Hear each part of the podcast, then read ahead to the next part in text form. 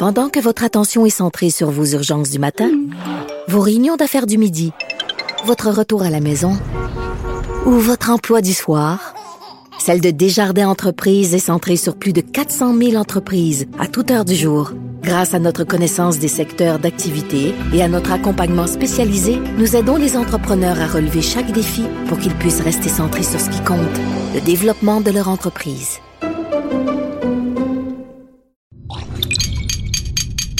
Cube Radio. Attention, cette émission est laissée à la discrétion de l'auditeur. Les propos et les opinions tenues lors des deux prochaines heures peuvent choquer. Oreilles sensibles s'abstenir.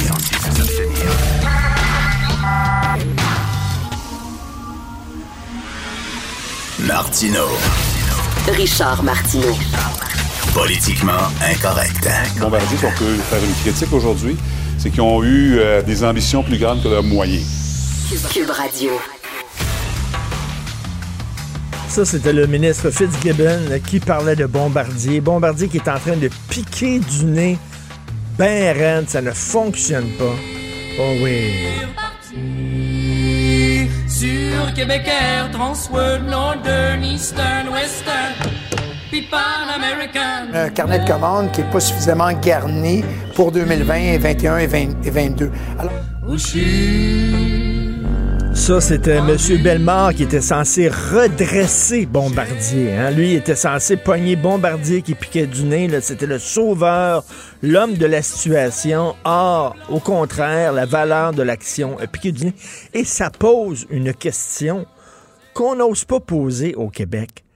Qu'est-ce qu'on fait dans l'aéronautique? Voulez-vous bien me dire? L'aéronautique, c'est un milieu, là, faut que tu aies les reins solides en tabarnouche pour te battre contre Boeing, contre Airbus. Eux autres sont prêts à dépenser des gonzillards de dollars en recherche et développement pour essayer de dessiner, d'inventer, de créer l'avion de demain, puis tout ça. Nous autres, on est la grenouille qui veut se faire aussi grosse que le bœuf. Bombardier aurait dû dire, regarde, on n'est pas Boeing, on n'est pas Airbus. On est fiers de Bombardier aussi au Québec, mais dans- sur la scène mondiale, c'est une pinotte. C'est une sauterelle bombardier. Dire, on essaie, on les yeux plus grands que la panse, disait M. Fitzgibbon, da, you bet, qu'on fasse des métros, qu'on fasse des trains. C'est très correct. Mais toute l'aventure, le Québec va être un gros joueur, un super gros, un gros player. Regarde, toi, tu es habitué de jouer au blackjack au casino, là. De temps en temps, tu vas manger au casino, au restaurant en haut, chez Robuchon. T'arrêtes un petit peu à table de blackjack, puis tu joues deux, trois parties, puis là, tu penses que tu es un gros player. Puis là, tu t'en vas à un moment donné dans la salle du fond, là, où jouait René Angelil, tu sais, les gars qui ont beaucoup d'argent. Puis toi, là, tu gagnes tout le temps un paquet voleur chez vous, là, avec tes enfants, puis contre ta femme, puis moi. Moi, essayé ça, moi, là, tu te fais plumer ben raide, parce que t'es pas un gros player. Au point de vue de l'aéronautique, on n'est pas un gros player. Fait que là, il était temps que Bombardier arrête et vende ses sous et se retire de ça, qu'on fasse des métros puis des trains, puis même les métros. Vous avez vu, on a fait des métros, c'est quoi? C'est pour l'État de New York? Puis qu'ils se sont plaints parce que les portes fermaient pas, puis c'était tout croche. En tout cas, vraiment, l'aventure de Bombardier, c'est put, put, put. Parlant d'économie, l'actualité vous demande, êtes-vous prêt pour la décroissance? OK, alors un gros dossier dans l'actualité. Ils ont même un, un- un documentaire. Ils ont produit un documentaire qui va être diffusé à Télé-Québec. Êtes-vous prêt pour la décroissance? La décroissance, c'est que les gens de l'actualité, puis il y, a, il y a un billet du rédacteur en chef, on produit trop.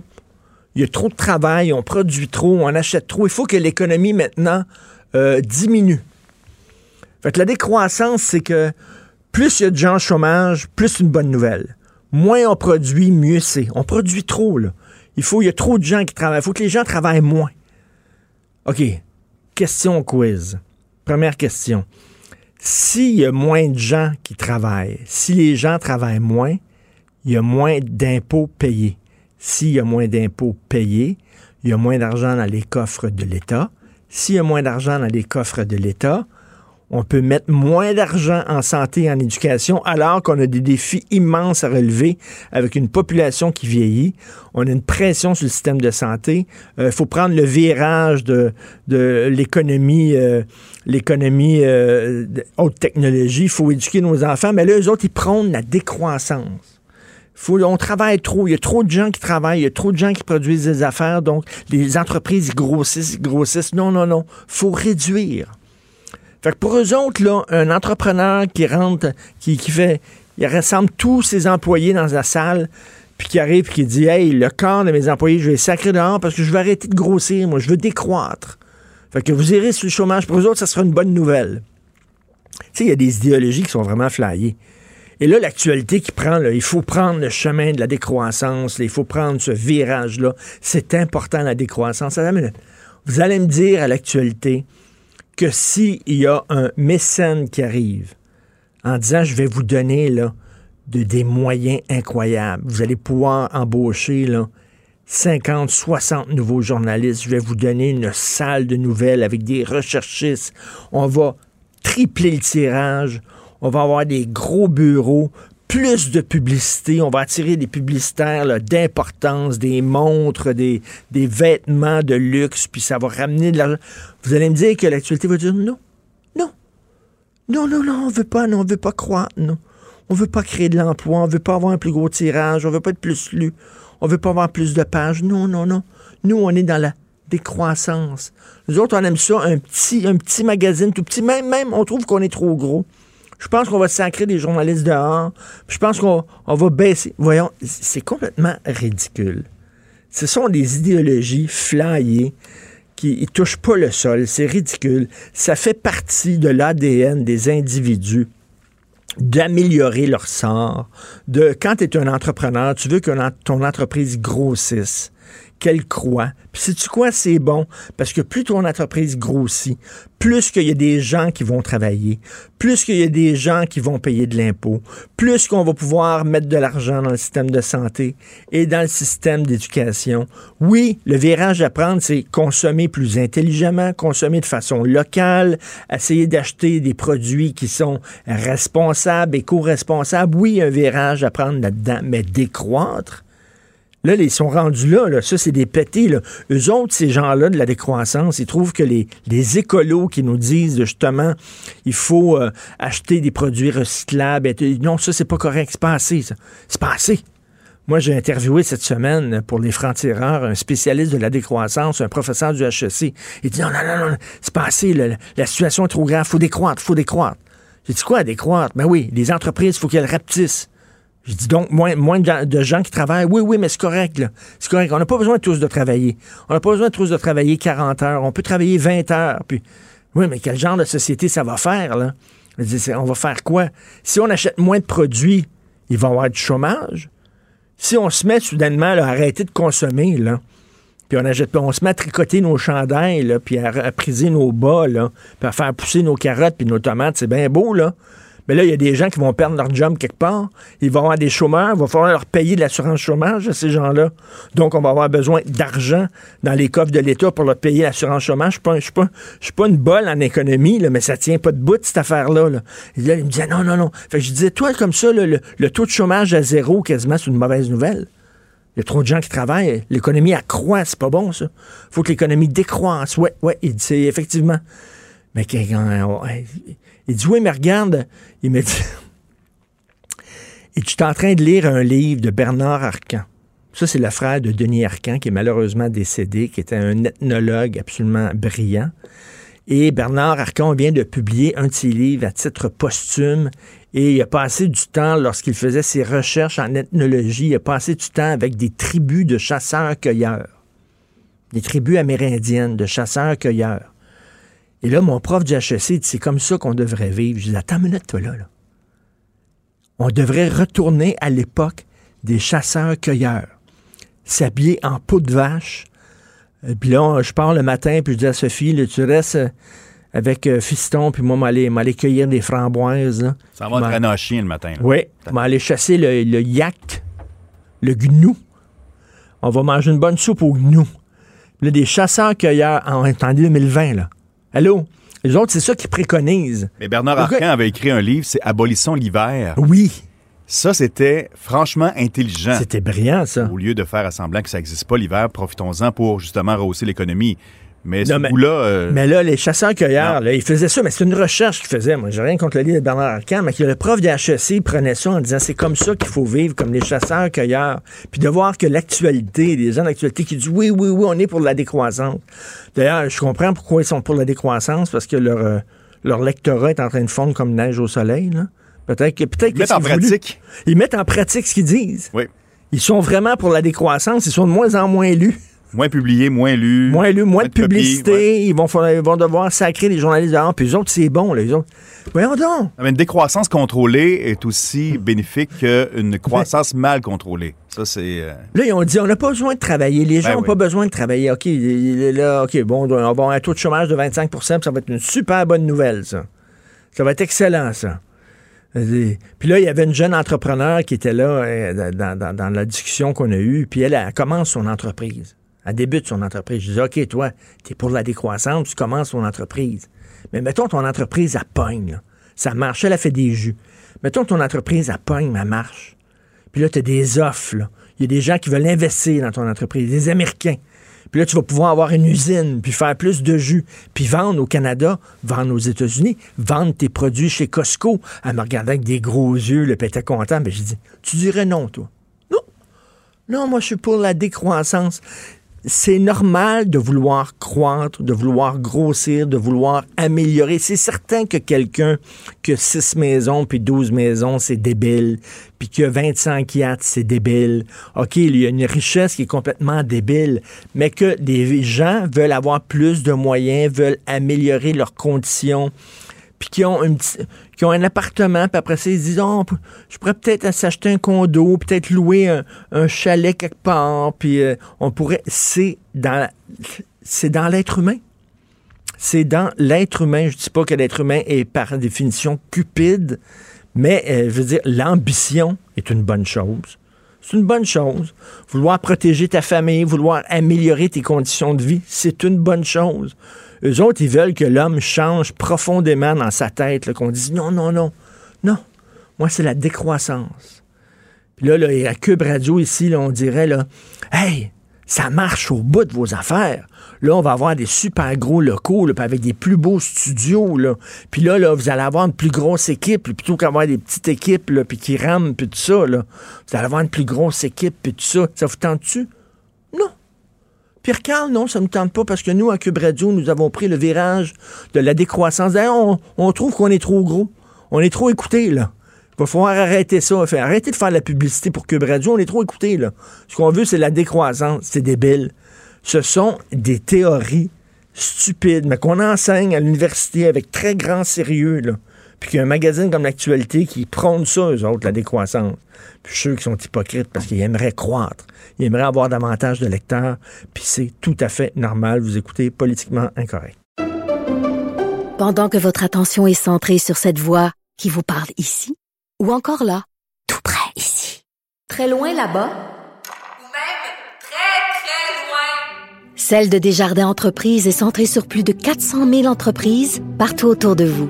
Depuis plus de 120 ans, nos équipes dédiées accompagnent les entrepreneurs d'ici à chaque étape pour qu'ils puissent rester centrés sur ce qui compte, la croissance de leur entreprise. Martino. Un Martino par jour éloigne le médecin pour toujours. Vous écoutez Politiquement incorrect. Nous parlons d'économie avec Sylvain Larocque, journaliste à la section argent du Journal de Montréal et du Journal de Québec. Et bien sûr, si on parle d'économie, on peut pas passer à côté de la nouvelle du jour. C'est Bombardier. Salut Sylvain. Bonjour Richard. Écoute, c'est une vente de feu, là. Oui, euh, Bombardier qui euh, tente le tout pour le tout pour sauver sa peau. Euh, L'entreprise a déjà vendu plusieurs divisions là au cours des derniers mois. Ils ont vendu des avions CRJ, ils ont vendu des avions Q400, ils ont vendu les usines au, Maroc et en Angleterre, en Irlande. Euh, donc là, c'est pas encore assez et il faut il faut avoir il faut vendre encore une division. Et là, on ne sait pas est-ce qu'ils vont vendre la division ferroviaire? Qui est la plus grosse de toutes, qui est très présente partout dans le monde, ou Oups, euh, petit problème. Bon, on est dans la décroissance à Cube Radio aussi. Là. On avait trop On coupe le téléphone. trop de téléphone. On coupe, on coupe le téléphone. Il y a trop de téléphones, il y a trop d'intervenants, il y a trop de journalistes et tout ça. Nous On fermer les lumières bientôt, là. on s'en va à l'océan dans le noir. c'est la décroissance. Nous autres aussi, on a lu le texte de l'actualité, on s'est dit, ben oui, pourquoi toujours croître? On, on est comme Bombardier. Bombardier aussi est dans la décroissance, puis il faut saluer Bombardier. Moi, je suis sûr que mon prof du HEC regarde Bombardier, puis il dit, c'est bon, ça. Il va y avoir plein de gens sur le chômage. C'est excellent. Donc, Sylvain revenu avec nous. Salut, Sylvain. Oui, salut. Alors donc, on se délaisse. C'est comme une montgolfière là, qui est en train, là, ou un, un dirigeable, tiens, prenons un, un mot à la mode, un dirigeable qui est en train là, de, de, de, tomber, de piquer du nez. Fait que là, on jette là, par, par la fenêtre des choses pour, euh, pour pas, pas s'écraser. Oui, exactement. Euh, Bombardier euh, traîne une dette de plus que 9 milliards US. C'est euh, 11 ou 12 milliards canadiens. Euh, c'est énorme. Euh, c'est- une dette qui, est- qui a été surtout accumulée avec le développement du C-Series. Bombardier qui voulait jouer dans la cour des grands et se Ben colter à Airbus et Boeing, euh, qui aurait peut-être pu être une, une bonne idée, mais non. euh, ça a été beaucoup trop euh, coûteux pour Bombardier. Là, L'entreprise n'était pas assez grosse pour ça. Et euh, là, il faut, maintenant qu'on même si on a donné le, le C-Series à Airbus, ben, les- la dette est encore là et il faut se désendetter pour euh, espérer survivre. Parce que, parce que Sylvain, c'est, beau d'être ambitieux, c'est correct. on a été ambitieux au Québec lorsqu'on a construit d'énormes barrages. C'était des travaux pharaoniques. On s'est dit, on est capable, nous autres aussi, de faire ça. Sauf que si tu veux jouer dans le cours des grands, là, en aéronautique, attends une minute, faut que t'aies les reins solides. Là. Les entreprises comme Airbus, des entreprises comme Boeing, c'est énorme. Oui, tout à fait. C'est c'est des, euh, c'est des géants qui sont soutenus par leur gouvernement. Euh, Boeing Oui. aux États-Unis avec les contrats militaires, Airbus avec les, les gouvernements en Europe. Euh, malheureusement, au Canada, euh, bon, on ne peut pas dire que Bombardier n'a pas eu d'aide des gouvernements, mais malheureusement, ça en prendrait encore plus. Et euh, je pense pas que les, les contribuables canadiens québécois sont prêts à, à contribuer davantage. Donc, euh, pour Bombardier, je pense que le calcul de Bombardier, c'est de dire, euh, dans l'état actuel des choses, on peut plus vraiment être présent dans ce secteur-là. Et là, la- ce qui est difficile ici, c'est que euh, le dilemme, c'est est-ce qu'on vend le rail ou les avions d'affaires? Le rail, c'est quand même l'avenir. Ben oui. Les, les discussions sur le changement climatique et tout ça, c'est l'avenir, mais c'est pas très présent au Québec. Euh, les jets d'affaires, euh, tu sais, ça pollue énormément, c'est mal vu politiquement, mais il y a beaucoup d'emplois dans la région de Montréal. Donc, pour Bombardier, pour le gouvernement, c'est un dilemme qui est pas facile à résoudre. Qu'est-ce qu'on, qu'est-ce, sur quoi on va miser pour l'avenir de notre grande entreprise internationale? mais là, si on, se débarrasse, si, on se dé- si on se débarrasse des avions d'affaires, ça veut dire que Bombardier n'aurait plus rien à voir avec les avions. Il n'y aurait plus de, de département d'avions chez Bombardier. Non. Et tu sais, la grande aventure de racheter Canadair euh, dans le temps de Laurent Baudouin euh, dans les années 80, euh, ça serait terminé. Et ça a été tout un, toute une aventure. hein. On a pris un jet d'affaires qui était le Challenger, on l'a transformé en avion régional qui s'est vendu par centaines euh, d'exemplaires partout dans le monde, euh, le CRJ. Et, et après ça, on a acheté des, des- d'autres avions. Et c'était euh, Bombardier, le troisième plus grand avionneur dans le monde. Ah là, oui. il ne restera plus rien de ça. C'est, c'est complètement fou. En quelques années seulement, euh, Bombardier va avoir complètement euh, quitté euh, l'aviation si, euh, si euh, les avions d'affaires sont vendus. Ben oui, parce que, tu sais, euh, ça prend pas de temps pour que tu perdes ta place là-dedans. Il faut toujours, toujours, toujours que tu sois en recherche et développement. Il faut toujours que tu investisses de l'argent. Il faut toujours que tu sois backé par tes gouvernements. C'est pas tout là, de faire un coup. Là. On va vous donner une coupe de millions, puis vous allez pouvoir vous asseoir là-dessus pendant une coupe d'années. C'est, il faut, c'est comme un requin. Un requin, il faut que ça nage tout le temps. Quand ça arrête de nager, ça, ça meurt noyé. C'est un peu comme ça dans le milieu de l'aéronautique. Tout à fait, tout à fait. Et, et le rail, c'est pas euh, c'est pas beaucoup plus facile. Les coûts de développement sont un peu moins élevés, mais les contrats sont complexes. Maintenant, il y a de l'informatique dans tout. Et là, euh, Bombardier se casse les dents en ce moment avec des des, euh, des, des contrats où euh, les logiciels ne fonctionnent pas bien en Europe, notamment. Ils ont des dépassements de coûts importants, des retards. Euh, donc, c'est une industrie qui est, qui est pas facile. Et euh, en tout cas, ça va être quand même intéressant de voir. Dans les, d'après moi, dans les dix prochains jours, on va savoir euh, où, on va s'en aller avec ça là, pour euh, l'avenir de Bombardier. Alain Bellemare, là, qui était censé sauver Bombardier, ça fait près de cinq ans qu'il est là et il a empoché une affaire comme 23 millions de dollars entre-temps, puis la valeur de ses actions a fondu comme neige au soleil de Bombardier depuis. Donc, c'était pas vraiment l'homme de la situation. Là. Ben, c'est sûr qu'il est très critiqué, euh, mais il- en même temps, il faut lui il faut lui donner le fait que quand il est arrivé, Bombardier est en faillite technique. Euh, il avait des, des milliards d'engagés dans des projets qui coûtaient encore plus cher avec des dépassements de coûts. Euh, lui, il a essayé un peu de sauver les meubles, mais c'est un redresseur, hein, c'est un gars financier qui regarde ça froidement, qui dit là, la famille Baudouin, Bombardier, qu'est-ce qu'ils ont fait, qu'est-ce que qu'est-ce qu'on peut sauver de cette entreprise-là. Mais c'est sûr qu'il a fait des erreurs. C'est sûr que son sa rémunération énorme euh, l'a pas aidé à se faire des amis au Québec. Ben non. Euh, Est-ce qu'il a trop coupé? Est-ce qu'il a trop euh, réduit l'entreprise? Est-ce qu'il a c'est bien beau résoudre, mais là, quand il reste rien, à un moment donné, comment tu peux faire des profits? Ben oui, puis là, là, bon, il y, a- il y a des pertes. dans- Est-ce qu'on peut sauver ces emplois-là? Si, mettons, effectivement, il y a un acheteur étranger qui met la main sur le département des avions d'affaires, est-ce qu'on va pouvoir garder quelques-unes, un- quelques-uns de ces emplois-là? Ben ça- ça- oui, mais euh, mais tu sais, c'est sûr que quand le centre décisionnel est plus à Montréal, euh, tu sais, dans deux, trois ans, quatre ans, cinq ans, ils vont dire bon ben tel avion, c'est un avion qui est vieillissant. Euh, Est-ce qu'on le fait encore à Montréal? Nous, on a des usines, on va faire ça ici, Euh, on, va, on va consolider. Euh, tout le monde dit qu'il y a une surcapacité dans le marché en, en ce moment des jets d'affaires, donc il y a trop d'usines dans le fond. Donc, tu sais, tu as trois usines de bombardiers avions d'affaires à Montréal. Euh, Est-ce que tu en gardes une, puis après ça, tu en envoies euh, aux États-Unis, bombardier des installations aux États-Unis, est-ce qu'il ne peut pas envoyer plutôt la production là-bas? Euh, c'est sûr que tu perds le contrôle. Quand tu vends une entreprise, tu sais pas ce qui va arriver par la suite. Il n'y a pas de garantie. Tu sais, les politiciens, Ben des oui. fois, aiment ça avoir des garanties, mais ça n'existe pas. Là. Écoute, on aurait perdu, on aurait perdu combien d'argent là, au Québec dans cette aventure-là de Bombardier? Euh, ben là, il y a le milliard euh, 300 millions qu'on a mis dans, dans la C-Series, qu'on n'est pas du tout certain de, de revoir. Euh, on parle de, de centaines de millions là, en plus dans, dans les autres divisions. Euh, c'est- des emplois. On parle de 10 000 emplois dans la région de Montréal. C'est sûr que c'est des emplois payants, c'est des, des emplois euh, de haute technologie quand même.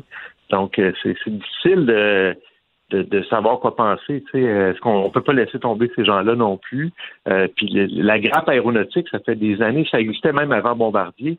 Et c'est comme notre industrie automobile euh, au, au Québec. C'est pour l'Ontario. euh, nous, c'est l'aéronautique. Il y a plusieurs entreprises. qui sont- Même si Bombardier est vendu, il va quand même rester une grosse partie de l'industrie aéronautique, mais ça, ça va être quand même un coup très, très difficile parce que euh, on n'aura plus de fabricants canadiens dans le secteur de la, de la- ça va être des compagnies étrangères qui vont qui vont dominer le secteur ici au Ah, Québec. C'est vraiment, là, on tourne la page, c'est la fin d'une époque où on avait des grands rêves d'être des joueurs importants dans le secteur aéronautique. Merci beaucoup, Sylvain. Et ton texte là, s'intitule Bombardier pourrait bientôt perdre un autre morceau avec le petit sigle du canard boiteux à côté, parce que s'il y en avait un canard boiteux, c'est bien celui-là. Merci beaucoup, Sylvain. Merci, Merci. Richard. C'est une très mauvaise nouvelle pour les gens de Bombardier qui vont perdre leur job, mais j'en connais un qui est content. Puis j'en connais une couple qui sont contents. L'actualité, la décroissance, c'est bon, ça. Il y a moins de gens qui vont travailler, ça veut dire qu'ils vont avoir moins d'argent. Ça veut dire qu'ils vont moins consommer. C'est extraordinaire. C'est bon pour la planète, ça. On consomme trop. Alors là, il y a un prof au HEC. Au HEC, bordel. A le gars, il enseigne ça, le HEC. là. Comment, HEC, c'est comment devenir un homme ou une femme d'affaires, avoir une entreprise, puis prospérer. Lui, non, non. Fait qu'aujourd'hui, il doit dire yes! Il doit appeler ses chums en disant on perd des emplois, c'est super bon. Mais l'affaire, plein de gens sur le chômage, il va falloir les payer, ces gens-là, dont on a besoin d'argent dans les coffres du gouvernement, donc on a besoin d'impôts, donc la décroissance, ça ne fonctionne pas. Politiquement incorrect. À Cube Radio et sur LCN, le commentaire de Richard Martineau avec Jean-François Guérin. Cube Radio.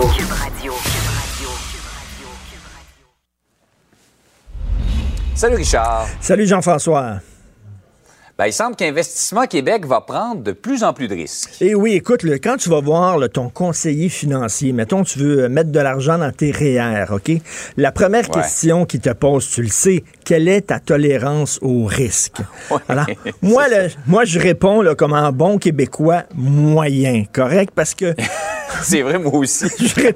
tous ces moyens. On là, est tous moyens. moyen parce que OK, regarde quand t'as pas beaucoup de risques t'as pas beaucoup de rendement c'est pépère c'est un peu plat tu veux rien savoir. Quand t'as énormément de risques t'as beaucoup de rendement mais justement tu risques de perdre tes balles. Tu dis non ça me tente pas. Fait moi je réponds tout le temps en bon québécois moyen. Là investissement Québec qui était justement à risque moyen. On a vu ce que ça a donné. Hein, il y a eu un, un dossier dans le journal de Montréal récemment sur les canards boiteux. On a investi des millions de dollars dans huit entreprises là, qui se portent très mal. Minière, Storner, Stornoway, euh, Demarska, Lithium, C-Series, SNC Lavalin, euh, la cimenterie McGuinness. Bref, on a investi là-dedans, puis on s'est planté. Puis ça, c'était à risque moyen. Fait que là, imagine, toi, à fort risque, parce que c'est ça, M. Fitzgibbon, il a dit maintenant, on met la pédale au fond, on va risquer parce qu'on est capable. Il faut que les Québécois s'habituent au risque. Je veux bien, moi, au risque. là. Mais tu sais, là, le gars de la Banque Royale, quand il me dit, ça te tente-tu qu'on risque? Moi, je dis, pas, pas trop, là, tu sais. Je veux que ça soit risqué, mais pas trop de risque. là. Fait que là, est-ce qu'on va, si, si à risque moyen, on s'est planté comme ça, à haut risque, ça va être quoi, tu sais? Puis là, on voit, là, le dirigeable à l'hélium, là. On nous dit, oui, oui, mais les libéraux voulaient rien savoir de ça, mais entre-temps, je te dis que, tu sais, c'est beaucoup mieux maintenant, là. Flying Whales, dont le patron s'appelle M. Bougon. Je dirais rien. Mais Flying Whales. alors, alors, écoute, là, un dirigeable à l'hélium, OK? On disait, ça, mettons, ça va transporter des tonnes de matériel dans le Grand Nord. On disait, mais attends une minute, quand vous allez délester votre, votre matériel, quand vous allez sortir 20 tonnes de votre ballon, le ballon va partir dans le ciel comme ça. Ils ont dit Ouais, non, non, non, parce qu'on on va remplacer ça par 20 tonnes d'eau. On va aller pomper de l'eau. Puis là, ils ont dit, c'est parce que dans le Nord, l'eau est gelée. Hello? Hello? L'eau est gelée dans le Oui, on se, on se pose des questions à savoir si le projet est vraiment adapté à la réalité euh, de chez nous. Oui, ben je pense que le dirigeable est comme M. Fitzgibbon. Il fly. Il est à l'hélium, là. Je veux bien, là. Je veux bien qu'on investisse à haut risque, là. Mais moi, ça me fait peur un peu. Fait que moi, je dirais à mon conseiller, restons risque moyen, s'il vous plaît. Par ailleurs, le cégep de Gaspé euh, et son campus anglophone, ça fait beaucoup réagir. Ça fait beaucoup réagir. D'un- côté, on les critique beaucoup, mais c'est des gens vraiment qui ont été extrêmement habiles et ont eu une excellente stratégie. Vous êtes à Gaspé, les jeunes, on le sait, quittent de plus en plus les régions, ils trouvent ça plate, il n'y a pas de développement à faire, ils viennent étudier à Montréal. Donc là, euh, évidemment, ils se retrouvent avec moins d'étudiants dans les cégeps, donc beaucoup moins d'argent. Et là, ils ont un problème, ils peuvent plus offrir les services aux, aux- aux très peu d'étudiants qu'ils ont. Alors là, ils ont dit, écoute, là, on- soit qu'on ferme, on- il va falloir faire quelque chose. Ah, on sait quoi? On va ouvrir un campus à Montréal qui va être strictement en anglais. On va faire venir des étudiants étrangers qui vont payer le gros prix. Écoute, ça a fonctionné. C'était vraiment assez habile. Ça a fonctionné. Maintenant, ils ont fait un million de profits. C'est comme si c'était une usine, leur cégep. Ils ont fait un million de profits, mais d'un autre côté, on n'arrête pas de dire qu'on a un problème avec le français à Montréal, qu'il faut franciser les immigrants. Et là, on leur offre un cégep tout à fait en anglais, avec une page web. On parle pas du Québec, on parle seulement du Canada. On est bon pour envoyer des messages mixtes, nous autres. On est bon. D'un côté, on dit faut lutter contre les paradis fiscaux. De l'autre, la caisse de dépôt a de l'argent dans les paradis fiscaux. Tu sais, veux dire, on est contradictoire. Là, on dit faut améliorer le français à Montréal. Puis de l'autre côté, on fait venir des immigrants, puis on leur parle pas français. Mais en même temps, ils n'ont pas le choix, le cégep. C'est ça où ils ferment. D'où la question. La balle est maintenant dans le camp du gouvernement. Si vous voulez maintenir Ouais. des cégeps en région, Jean-François, ben, débloquer les fonds nécessaires. Sinon, on n'a pas le choix. Va falloir se tourner vers le privé. Donc, d'un côté, moi, je lève mon chapeau aux gens de Gaspé qui ont fait ce qu'ils devaient faire pour euh, assurer la survie de leur cégep. Mais de l'autre côté, on se tire un peu une balle dans le pied en faisant ça. Donc, la, la réponse, c'est il faut investir davantage d'argent dans nos cégeps en région. On n'a pas le choix. Il faut prendre des risques. Ouais, parce qu'on les blâme pas. On les blâme pas d'avoir essayé ça. Ben non. Euh, on, fait, on essaie par tous les moyens d'attirer euh, des revenus. Et, Ben, c'est ça, ils ont euh, été habiles. Ils ont été habiles. Ah ouais, Merci. absolument. Risque Euh, moyen. Richard, hein? je, je te souhaiterais pas une bonne journée, je vais, je- ouais, une journée moyenne, c'est ça. Salut. Salut. Martineau, franchement, même avec les cheveux gris, il reste un animateur très coloré. Politiquement incorrect. Alors, Jason Kenney, qui était de passage, hein, de passage euh, à Montréal, puis euh, Mario Dumont a fait hier une excellente entrevue avec euh, M. Kenney. Et bien sûr, euh, Alain Reyes, député de Richmond-Ortabasca, euh, lieutenant politique pour le Québec, pour le Parti conservateur, euh, discutait avec M. Kenney. On va en parler. Bonjour, euh, M. Reyes. Bonjour. Je vous investis d'une mission. OK?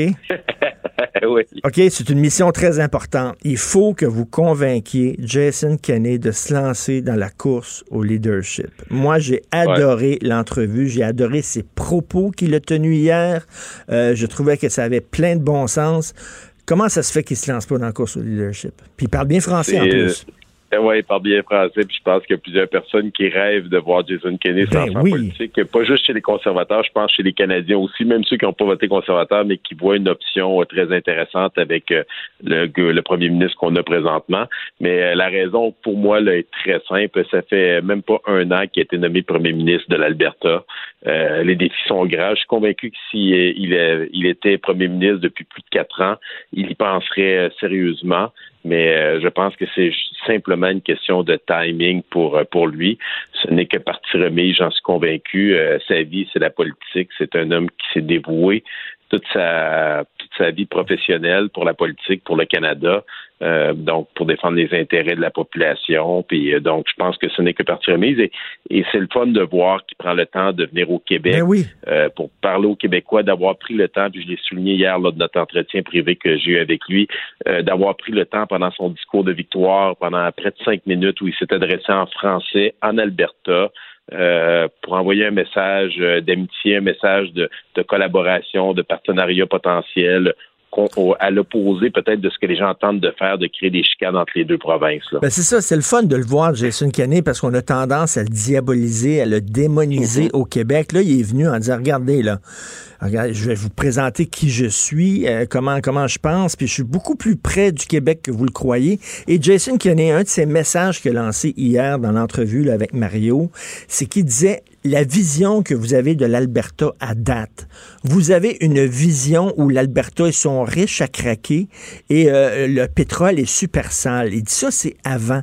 Maintenant, c'est pas vrai. En Alberta, on a des problèmes économiques et le pétrole, ben, on a appris de nos erreurs, puis maintenant, on l'extrait de façon beaucoup plus propre qu'avant. C'est un peu ce qu'il voulait nous dire aussi. Là. Tout à fait. Puis j'irai même plus loin dans l'entrevue, puis il le fait dans les autres entrevues qu'il a fait avec les médias. Il est conscient qu'il y a une transition qui est en train de se faire énergétique. Puis il essaie juste d'expliquer aux gens, euh, je pense comme on essaie de le faire nous autres aussi, mais c'est difficile de passer ces messages-là avec tout le mouvement euh, environnemental, de dire il y a encore des besoins et la consommation de pétrole, elle augmente présentement. Et ce qu'il a fini par dire dans certaines entrevues, c'est j'espère juste que le dernier ba- baril de pétrole qui sera acheté dans le monde par les citoyens qui le consomment sera acheté au moins d'un pétrole canadien ou d'un pétrole de d'autres pays ou des Américains. Donc, tant qu'à avoir cette ressource-là, au lieu d'envoyer notre argent ailleurs, pourquoi pas faire fructifier euh, nos citoyens, notre pays, en exploitant nos ressources sur lesquelles on a un contrôle au niveau environnemental, en mettant des normes, et c'est un peu le message, comme vous le soulignez, où il disait nos normes sont s'avancent, les technologies avancent très vite aussi. Il y a des entreprises québécoises qui investissent en Alberta pour rendre cette transformation euh, de, de la matière, de la ressource naturelle plus propre, euh, sans, je dirais pas plus propre, parce que je pense pas qu'on peut le rendre propre, je, je veux bien choisir les mots, en, en limitant euh, les émanations de gaz à effet C'est de ça, serre moins, les moins impacts sale. Moins sale. Et moi, j'aimais parce qu'il nous, il nous parlait dans le blanc des yeux aux Québécois hier, mais, mais sans, euh, sans agressivité. Puis il disait, puis effectivement, il y a de la misère à comprendre, monsieur, euh, monsieur Jason Kenney, puis moi aussi. Comment? Parce que c'est pas demain qu'on va pouvoir se débarrasser du pétrole. C'est plate, je le sais, mais c'est ça. On a encore besoin de pétrole pendant un bout. Donc, la question, c'est on l'achète où, ce pétrole-là? Vous préférez l'acheter en Arabie Saoudite où les, les femmes sont traitées pire que les chameaux là-bas? Ouais. C'est vraiment, là, ils se foutent totalement des droits de l'homme. Euh, nous autres, qu'on se dit de gauche au Québec et tout ça, on préfère acheter notre pétrole là. On préfère l'acheter à... Mais pourquoi on ne l'achète pas du Canada? Parce que de toute façon, veut, veut pas, ça nous revient, entre autres, par le biais de la péréquation. Et voilà. Et après ça, la question qui se pose suivante, qui est un peu l'image que les gens essaient d'accoler euh, au pétrole de l'Alberta, c'est le pipeline. Fait qu'une fois qu'on comprend ce raisonnement-là, qu'on dit simplement tant qu'à faire, exploitons nos propres ressources, générons les profits, que ce soit pour la consommation interne ou que ce soit pour faire des profits qui reviennent dans la péréquation et qui nous permettent d'avoir des meilleurs services, qu'on pourrait décider tout simplement, le Québec pourrait décider de dire parfait, avec cette péréquation-là que je reçois de l'Alberta et des produits euh, des, euh, des provinces qui produisent le pétrole, je vais l'investir dans du transport en commun, dans des projets verts, dans des nouvelles innovations. Il n'y a rien qui empêcherait le Québec de faire un choix comme celui-là pour se servir de ce levier-là, comme le fait la Norvège. La Norvège, qui est le pays considéré le plus vert, est celui qui a donné dans les dernières années le plus de permis pour exploiter du pétrole. Et ils se servent de ces revenus-là pour se, se transporter dans le futur en investissant dans des Exactement, en disant on va encore besoin de pétrole pendant quelques années, on va y aller full pin, comme on dit, le- sur l'accélérateur, on va exploiter notre pétrole, puis après ça, on va, on, va utiliser l'argent qu'on fait avec ça pour prendre le Voilà. virage vert, puis après ça, on laissera tomber le pétrole une fois qu'on aura amorcé le virage vert avec l'argent qu'on s'est fait. Il semble que ça tombe sous le sens. Ça tombe sous le bon sens. C'est le gros bon sens. Je l'écoutais hier, puis je me disais, comment ça se fait que les Québécois ne comprennent pas ça? Ça, c'est une bonne question. Puis peut-être qu'on a un travail à faire, les gens qui sont dits plus de centre, centre droit, Ben oui. euh, l'aspect économique. Les gens associent les conservateurs beaucoup aux questions sociales. Moi, je le répète tout le temps. euh, beaucoup de médias en font euh, toute une histoire. On l'a vécu dans la dernière campagne. Bon, c'est peut-être pas aidé à certains égards, mais je pense qu'on a nous-mêmes un travail à faire d'être des meilleurs pédagogues, des meilleurs vendeurs, de prendre le temps d'expliquer les choses aux gens, de pas faire comme dans le passé peut-être on nous a associé des, des politiciens, des partis conservateurs qui aimaient pas aller vers les médias pour leur parler, pour parler Mmh, en réalité mmh. aux médias, pour parler à la population. Donc moi j'ai toujours dit euh, quelqu'un, ben plutôt quelqu'un me disait, mais je le répète, euh, quand on parle de façon intelligente aux gens, les gens considèrent ce que l'on a à leur dire. Donc, ne faisons pas de, de langue de bois, disons les vraies choses. Et, même, fait et même hier, il, il est allé loin, M. Kenney, parce qu'il a même dit, à la limite, au Ouais. Québec, vous n'avez même pas besoin de prendre l'énergie de l'Ouest du Canada. Pourquoi vous exploitez voilà. pas votre propre énergie? Il s'est même un peu tiré dans le pied, comme euh, premier ministre d'Alberta. Il dit, à la limite, vous n'avez même pas besoin de l'Alberta. Au Québec, vous avez plein de ressources naturelles, puis vous les exploitez pas. Et tout à fait. Mais ça, en même temps, c'était intelligent ce qu'il a dit, parce que les gens qui nous écoutent là, en ce moment là, vont comprendre. Il dit pas ça parce qu'il tire dans le pied. Il dit si vous voulez exploiter vos propres ressources, comme nous, on les exploite, parce qu'on en a besoin, vous allez faire plus d'argent, vous allez être plus riche. Si vous êtes plus riche, vous allez prendre une moins grande part du principe de péréquation, parce que le principe de péréquation, c'est de prendre l'argent des provinces les plus riches pour aider les plus pauvres. Jason Kenney n'a jamais dit qu'il était contre le principe. Lui, dans sa tête, ce dit, c'est si vous n'aimez pas notre pétrole, comment ça se fait que vous acceptez l'argent qui vient avec? Ben oui. à la limite, exploiter votre propre ressource. Euh, pourquoi nous, notre hydroélectricité ne fait pas partie du calcul de la péréquation? C'est notre ressource dont on est si fier, puis qu'on veut la on veut l'exporter dans les autres provinces, tandis que eux, leurs ressources qu'ils exploitent économiquement dans leur province, les profits ben, euh, font partie du, euh, du pot sert à aider les provinces qui ont moins d'argent ou qui ont plus de difficultés financièrement. Et en plus, imaginez le citoyen en Alberta qui était chez eux, il voit sa province qui est en déficit, il voit le Québec qui annonce des surplus, Mhm. puis il se rend compte que c'est lui qui envoie de l'argent dans le pot, que Ben le oui. Québec reçoit. Fait que les gens font une, une- une- bon, vous allez le dire, c'est simpliste comme raisonnement. Quelqu'un qui va aller gratter, il y a plein d'explications à ça, il y a un délai, mais pour le citoyen sur le terrain qui s'intéresse pas à ça tous les jours, puis qui entend des commentaires euh, au Québec de certains par rapport au pétrole de l'Alberta, qui ne représentent pas, j'en suis profondément convaincu, la majorité. Je pense que les gens qui ont des skidoo, qui ont des quatre mm, roues, qui ont des mm, pick-up, euh, qui sont dans le nord, on a vu l'histoire au Québec, le Québec solidaire qui est sorti contre euh, les, Les skidoo, il n'y a ouais. pas très longtemps. Bon, Belle façon, de les te, te mettre, belle façon de te mettre les régions à dos, ça. Ben, Mais- ça, mais- c'est- mais- moi, je pense mais- que mais- Il faut être honnête, là. Mais Mario Dumont a posé quand même une bonne question euh, hier à Jason Kenney, ben beaucoup. Mais quand, quand M. Kenney disait, vous savez, on a de la misère en Alberta, euh, les- les- les- il y, a- il y a moins d'argent dans les coffres du gouvernement, tout ça. Puis là, Mario Dumont, il dit, mais je m'excuse, M. Kenney, c'est parce que c'est un choix que vous avez fait. Là. Vous voulez pas taxer vos, euh, vos citoyens. Nous autres, on a eu, on a mis une taxe, la TVQ, on a mis une taxe de vente pour rapporter de l'argent dans les coffres du gouvernement. Vous voulez pas le faire. Plaignez-vous pas après ça que vous avez moins d'argent dans vos coffres? Ouais, mais là, par exemple, bon, peut-être Jason Kenney n'a pas pris la balle au bon, il n'a pas voulu. Non, il l'a pas pris à- au bon enjeu-là. Je pense qu'il n'a pas voulu, mais on pourrait faire l'argumentaire, c'est correct, mais ils n'ont pas aussi accès à des services qu'on a au Québec. C'est c'est pas parce qu'ils vont chercher plus de taxes qu'ils vont nécessairement avoir plus d'argent dans leur coffre, parce que si on associe ça au Québec, exemple, on peut prendre les garderies, Mm. euh, les services de garde, je devrais plutôt dire à 8 maintenant, ben c'est sûr que s'il y a plus de taxes qui rentrent et ils veulent avoir les mêmes services qu'on a au Québec, il y a un lien direct de cause à Mais effet. même, même, qui fait c'est, pire que ça. Nous autres, on prend l'argent de la péréquation. La péréquation, c'est pour permettre aux provinces pauvres d'avoir les mêmes programmes sociaux que les autres provinces. Nous autres, on prend l'argent de la péréquation, puis on se donne des meilleurs programmes sociaux que même les provinces riches ne peuvent pas se payer. Et puis on l'a, on l'a vécu quand Stephen Harper avait baissé la TPS de 7, 6 et 5 Ben oui. puis que le Québec s'en était servi pour augmenter de son côté euh, sa taxe ou euh, lorsqu'il y a eu une augmentation du calcul des transferts fédéraux qui l'ont pris pour baisser les impôts au Québec. C'est des frustrations que ces gens-là, dans ces provinces, qui génèrent ces revenus-là, euh, voient ça comme une façon détournée de prendre leur argent. Et encore là, moi, c'est ça que j'aime du discours de Jason Kenney. Il dit pas qu'il est contre. Il dit juste permettez-nous de les exploiter, puis on va Ben pouvoir oui. en donner encore plus. Et sinon, embarquez avec nous, exploitez-en comme nous. Les gens le consomment encore. Et c'est pas parce qu'ils le consomment par, par, par choix. Dans bien des cas, on n'a pas d'alternative présentement à cette ressource-là. Exactement pour l'instant. On n'a pas le choix. C'est pas parce que c'est fantastique, là. On n'a pas le choix. Le pétrole, c'est sale. Mais qu'est-ce que vous voulez? Vous voulez acheter du pétrole sale en plus d'un pays qui se fout des droits de l'homme? Ou vous voulez acheter du pétrole sale, mais de votre pays, puis vous allez en profiter économiquement? Et effectivement, comme vous le dites, M. Reyes, avec l'argent qu'on se fait avec notre pétrole, on va pouvoir amorcer un virage vert. En tout cas, j'ai trouvé qu'hier, il était un bon pédagogue. Il avait le ton parfait. Il s'exprimait bien parce qu'il exprimait quand même des idées euh, en, en économie, tout ça, assez abstraites dans un français qui était fort compréhensible. Essayez de le convaincre. Il est encore au Jasez-y Mais vous un peu. Il faut qu'il se lance.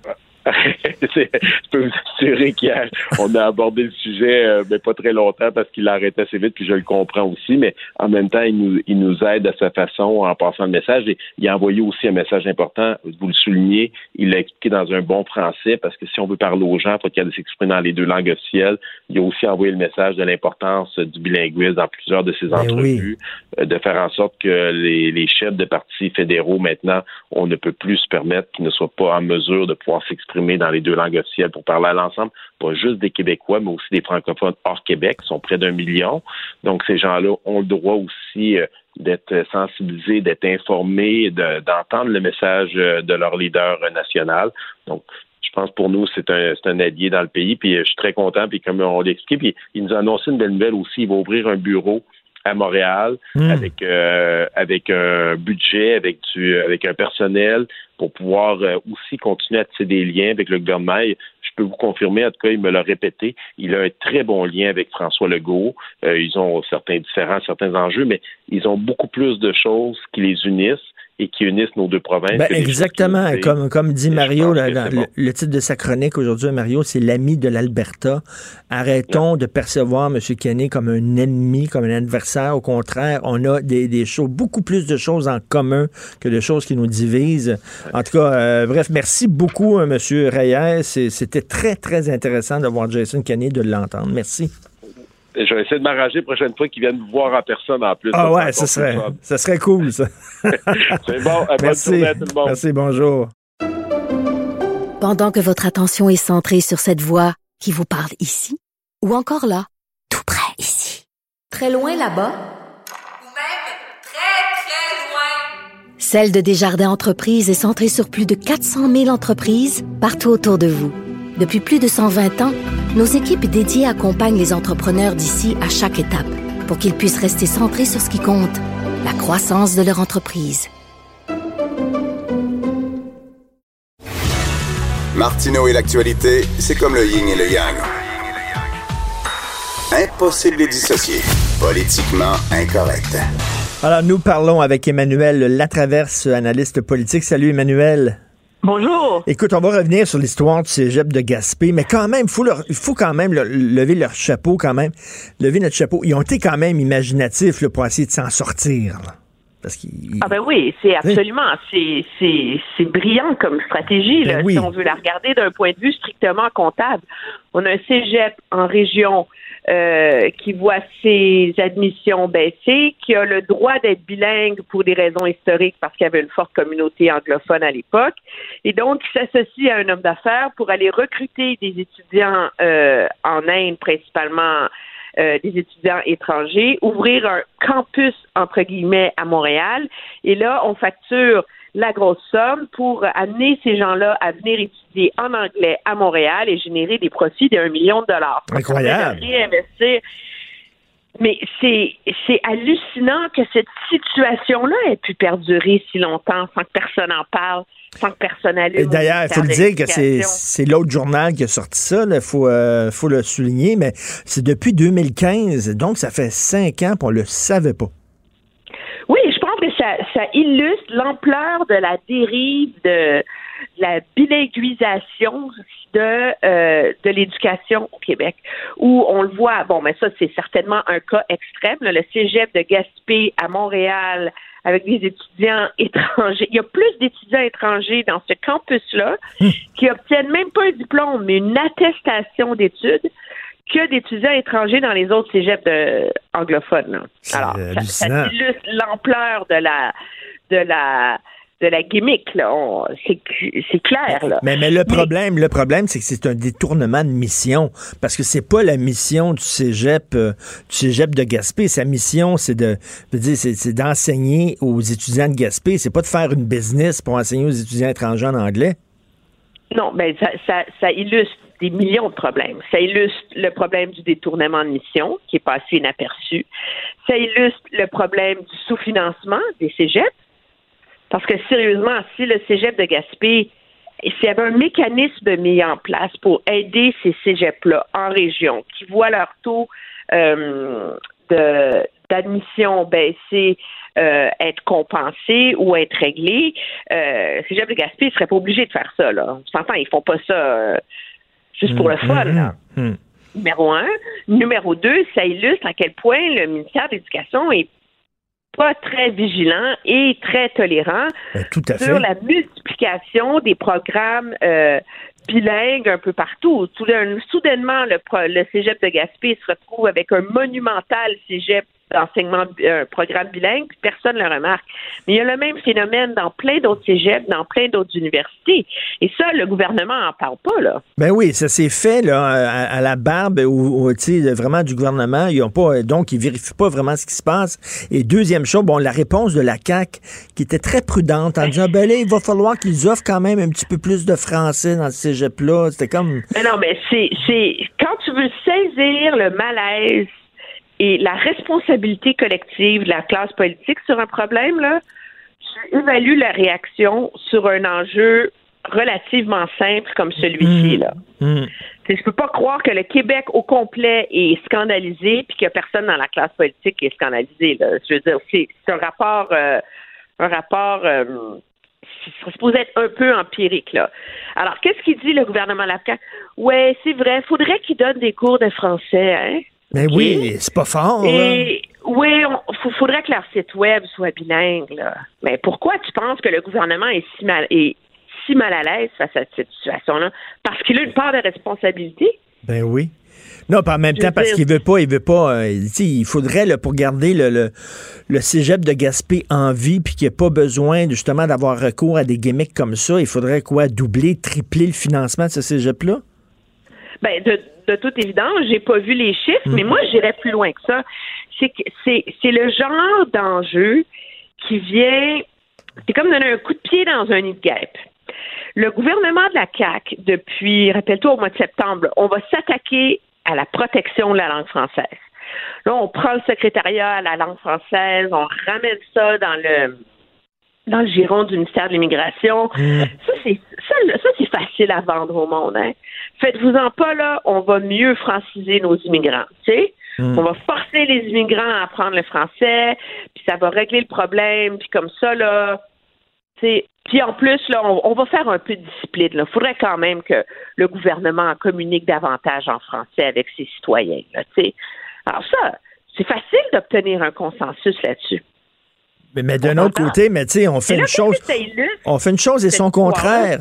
On dit qu'il faut franciser les immigrants, on leur offre euh, un, un cégep uniquement anglophone. Tu sais, même chose, ça me fait penser là, quand on dit qu'il faut lutter contre les paradis fiscaux, puis la caisse de dépôt euh, elle-même de l'argent dans les paradis fiscaux. Tu sais, on fait une chose et son contraire. Oui, il faut dire que juste pour le, le bénéfice de nos auditeurs, comme ces gens-là n'ont pas un diplôme reconnu, mais qui sont seulement une attestation d'études, par exemple, ils sont pas éligibles au programme d'expérience québécoise, là, tu sais, qui permet de couper la file puis d'obtenir euh, ton certificat de sélection plus rapidement, etc. Et puis, ils ont peut-être les moyens d'avoir un permis de travail. Là. Donc, mais ce que ça illustre, cette histoire-là, c'est que le problème de protéger la langue française, là, c'est beaucoup plus large que de juste dire, hey, on va donner des meilleurs cours de français à nos immigrants, là, puis, tu sais, Hydro-Québec va moins envoyer des factures en anglais, là. Effectivement, il faut s'attaquer au problème de la bilinguisation de notre société. Quand c'est rendu qu'on est même plus surpris de se faire servir en anglais dans dans des restaurants, là, seulement à Montréal, mais à Brossard, à Laval, un peu partout. La bilinguisation de notre culture, ça passe pour la problématique vraiment complexe qui vient avec la, la multiplication des, des- et la popularité légitime, là, mais des, des, des grandes euh, séries euh, anglophones sur les chaînes comme Netflix, etc. Et ça passe aussi par le problème des universités qui offrent des programmes bilingues et en Eh oui. anglais, des cégeps francophones qui offrent des programmes bilingues et en anglais. Ça passe par le fait que c'est la dévalorisation de la langue. Hmm. C'est le fait que tout d'un coup, c'est rendu folklorique de parler français. Hmm. Ah, ça fait partie de notre identité, comme la ceinture fléchée, mais dans le fond, pour réussir dans la vie, ben c'est l'anglais qui compte. En tout cas, ça pose aussi... le- ça, insidieux. Ben oui, tout à fait. Puis ça pose la question aussi. C'est un grand territoire, le Québec. On le sait qu'en région, les jeunes sacent le camp de la région, s'en vont à Québec, s'en vont à Montréal. Et là, est-ce que, tu sais, qu'est-ce qu'on fait quoi avec ces cégeps-là? Si on veut les garder en vie, il va falloir les, les financer davantage. Et ça, c'est aussi une autre question. Écoute, je veux, en terminant avec toi, parler du coronavirus. C'est rendu que les gens ont peur d'envoyer leurs enfants dans certains CPE, certaines écoles, parce qu'il y a des Chinois. Ben oui, mais c'est fou. La commission scolaire de Longueuil, les policiers de Longueuil, envo- la commission scolaire de Longueuil a envoyé une lettre aux parents pour leur dire que les enfants asiatiques sont victimes de discrimination dans leurs écoles. Je veux dire, moi, ce que je trouve intéressant là-dedans, là, puis je, c'est que dès qu'on parle de la discrimination et du racisme à l'égard des musulmans, on a une, une espèce de, de réflexe d'autodéfense hein, au Québec, de dire non, non, non, c'est des cas isolés, nous au Québec, on n'est pas racistes. Il n'y en a pas de problème de racisme au Québec, c'est des cas isolés, c'est des morons dans leur sous-sol, qui envoient des messages haineux. Alors là, là, c'est le, il faut pas parler d'islamophobie, il faut pas parler de racisme, on n'a pas de problème de discrimination systémique. Non, non, c'est les musulmans, là, ça. Mais là, je veux pas faire un amalgame, mais il y a un problème dans le dans le rapport des gens à l'autre. On est capable d'avoir un réflexe aussi mal Non, mais non, mais de la c'est- Non, mais c'est même pas, c'est pas du racisme, c'est de l'ignorance. C'est des gens qui ont peur de la maladie. Là, ils sont rendus, comme je, comme je disais, ils, ils mangeront même pas du pâté chinois tellement ils ont peur. Oui, mais la source du racisme, c'est l'ignorance. Alors moi, je me dis peut-être que finalement, parce qu'on est capable de parler qu'il y a un phénomène raciste derrière la réaction des gens au coronavirus. Non, non, mais c'est, attends, mais Emmanuel, c'est- c'est pas- parler de la méfiance Ben, de c'est pas, l'autre. c'est pas parce qu'ils aiment pas les Chinois, c'est parce qu'ils ont peur de ce virus-là qui vient de la Chine. Fait qu'ils se disent, Eh oui. le Chinois qui est devant moi, il vient-tu directement d'Ouan ou ben il est ici? Ils savent pas, c'est pas écrit dans leur front. sais, Fait que c'est plus de oui, pas parce qu'on a peur des musulmans, mais on, on, ça, ça nous, on a, on a peur que les femmes soient voilées au IGA. Je peux te rappeler qu'il y a une candidate en campagne électorale qui a dit ça. Euh, c'est pas, je veux dire, je pense que c'est l'occasion d'avoir une discussion peut-être plus sereine sur les préjugés qu'on continue à entretenir à l'égard de l'autre au Québec parfois. Puis c'est pas de généraliser. Je pense pas que la société québécoise est plus raciste, plus méfiante qu'une autre, mais on a cette peur d'être identifié comme raciste, ce qui fait qu'il nous empêche de parler de ces phénomènes-là.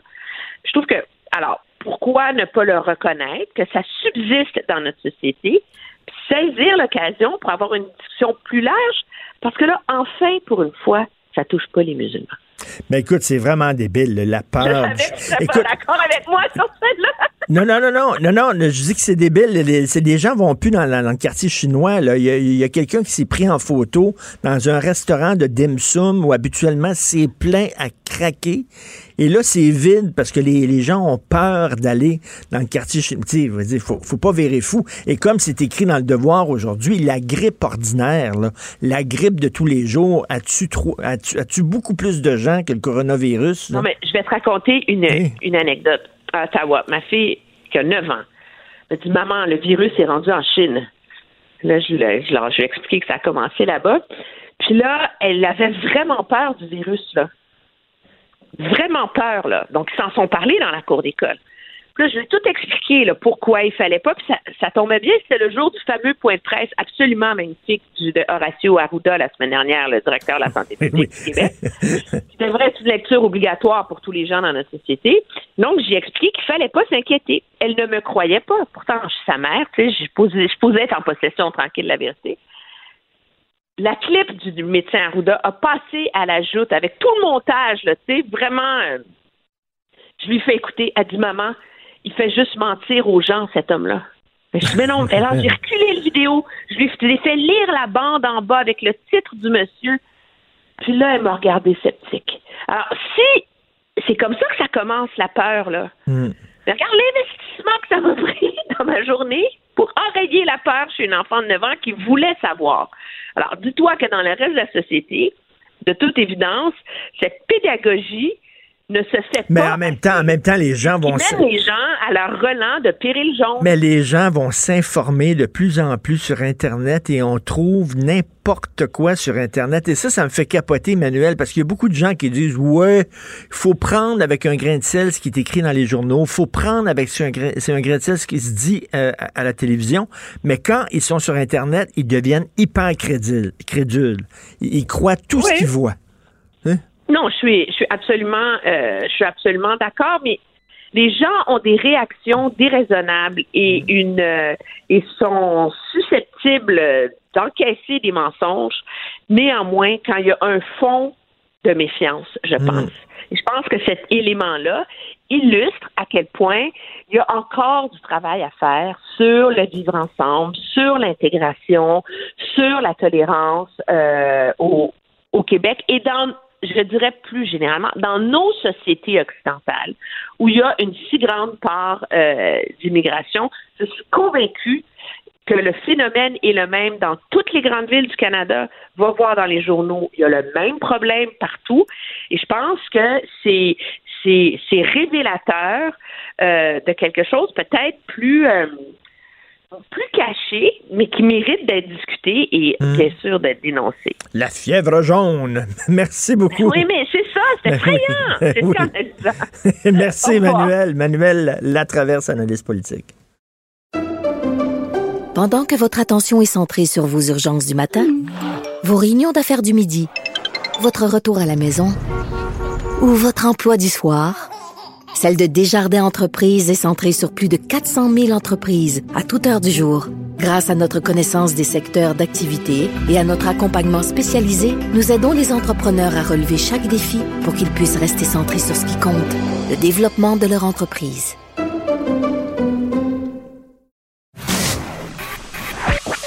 L'art est dans la manière. Non, c'est pas de la comédie. C'est politiquement incorrect avec Martineau. Je discutais tantôt avec Emmanuel Latraverse et elle me disait qu'il y a peut-être un problème de racisme au Québec, de peur de l'autre et qu'il faudrait à un moment donné s'en parler, en parler ouvertement. Et elle disait, entre autres, elle parlait d'islamophobie. Elle dit, chaque fois qu'il y a un acte contre des musulmans, euh, on dit toujours, oui, mais c'est un acte isolé. Il n'y a pas un problème de fond, c'est un acte isolé. Mais elle disait, ça prend combien d'actes isolés pour dire qu'il y a un problème d'islamophobie? Ça, c'est Emmanuel qui disait ça. OK, mais je pose la question de l'autre côté. Tant qu'à jaser, jason, je pose la question de l'autre côté. Ça arrive régulièrement dans nos médias depuis de nombreuses années où il y a des imams qui disent des choses épouvantables dans les mosquées. Ils sont pas tous de même, mais ça arrive. Dont l'imam de la mosquée de Brossard qui disait qu'il fallait euh, brûler et euh, euh, tuer les femmes adultères, les lapider, que bon, les, homosexuels vivaient dans le péché, etc. Et il y en a eu plusieurs au, fil des ans. Et on nous dit de l'autre côté, oui, mais ce sont des actes isolés. Tu sais, le discours, oui, mais ce sont des actes isolés, il, est des deux bords, là. Il est des deux bords. Emmanuel dit Ouais, mais à chaque fois qu'il y a un acte anti-musulman, on dit tout le temps ce sont des actes isolés. Il va falloir à un moment donné voir que peut-être qu'il y a un mouvement de fond. OK. Peut-on dire ça de l'autre côté? Chaque fois qu'il y a un problème euh, de radicalisation, puis il y en a eu au fil des ans, des jeunes de, du cégep de Maisonneuve qui voulaient aller faire le djihad, il y a eu des procès à Dil Sharkawi, euh, des imams complètement pétés. Euh, il y en a eu. Chaque fois de l'autre côté, la communauté musulmane dit oui, mais ce sont des actes isolés. OK.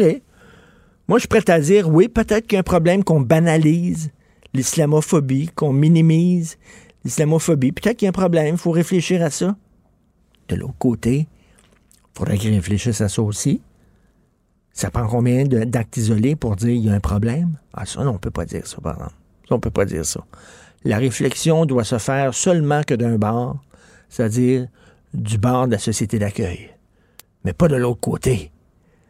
que, je trouve qu'Emmanuel avait peut-être raison, mais elle voyait un bord du problème et qu'on euh, n'est pas tout seul là-dedans. Le, vivre ensemble, ça prend deux. Il faut être deux. C'est ça l'affaire. On dirait qu'on fait peser la responsabilité du vivre ensemble seulement sur la société d'accueil. Oui, on a des responsabilités. Oui, il vaut mieux s'ouvrir. Il faut s'ouvrir, il faut s'intégrer, il faut franciser. Ça. It takes two tango.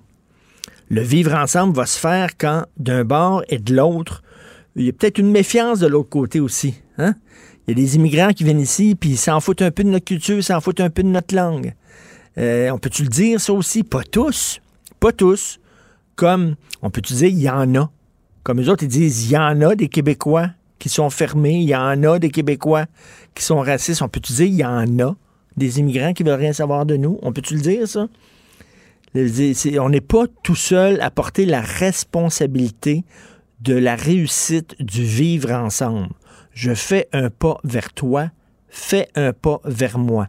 Et si au Québec, les Québécois francophones doivent faire le ménage chez eux en disant, là, il va falloir réfléchir sur le racisme dans la société québécoise, ben, j'espère que dans la communauté musulmane, il va y avoir une réflexion aussi en disant, ben, dans notre communauté, il y a des gens qui sont vraiment craqués. Pas tous, mais ces gens-là, il va falloir les dénoncer. Puis je suis désolé, c'est pas nous qui vont pouvoir faire ce job-là, c'est la communauté musulmane elle-même qui va falloir faire la job. Quand est arrivée l'histoire de l'imam de la mosquée de Brossard, est-ce qu'il y a beaucoup, beaucoup, beaucoup de gens au sein de la communauté musulmane qui ont dit ça n'a pas de bon sens que ce gars-là parle en notre nom? Ça n'a pas de bon sens que. S'il y avait, mettons, un curé en chair dans une église catholique qui disait faut tuer les femmes adultère, je peux vous dire que la communauté catholique dirait hey, wow, wow, wow, ce gars-là, il parle pas au nom de tous les catholiques. Ça n'a pas de bon sens. C'est un, un, on l'aurait pointé du doigt, on aurait dit il n'y a rien à faire dans l'Église, ce gars-là, il y a un problème.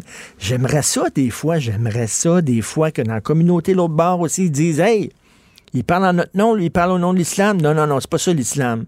On veut rien savoir de ce gars-là. On veut pas qu'il prêche dans les mosquées. L'avez-vous entendu, ce discours-là? Je l'ai pas entendu. Je ne l'ai pas entendu. J'aimerais ça l'entendre parce que je suis sûr qu'au sein de la communauté musulmane, il y en a plein de gens qui trouvent ça débile, des propos comme ça. Dénoncez-les. Dénoncez-les. Alors, euh, c'est tout ce que je voulais dire. Je voulais vous parler des universités aussi qui sont noyautées par des dogmatiques, mais je vais garder ça pour demain parce que je suis tombé sur un, euh, le, Figaro Magazine de mai 2019 et ils ont exactement le même problème euh, en France, c'est-à-dire dans les départements de sciences humaines qui sont noyautés totalement par l'extrême gauche. Et si tu veux avoir des bonnes notes, si tu veux faire accepter, euh, accepter ta thèse de recherche, tu dois parler d'intersectionnalité puis de transgénie, puis etc., etc. Sinon, on ne donnera pas les bonnes notes. Je vais en parler euh, demain de tout ça. Vous écoutez Politiquement Incorrect.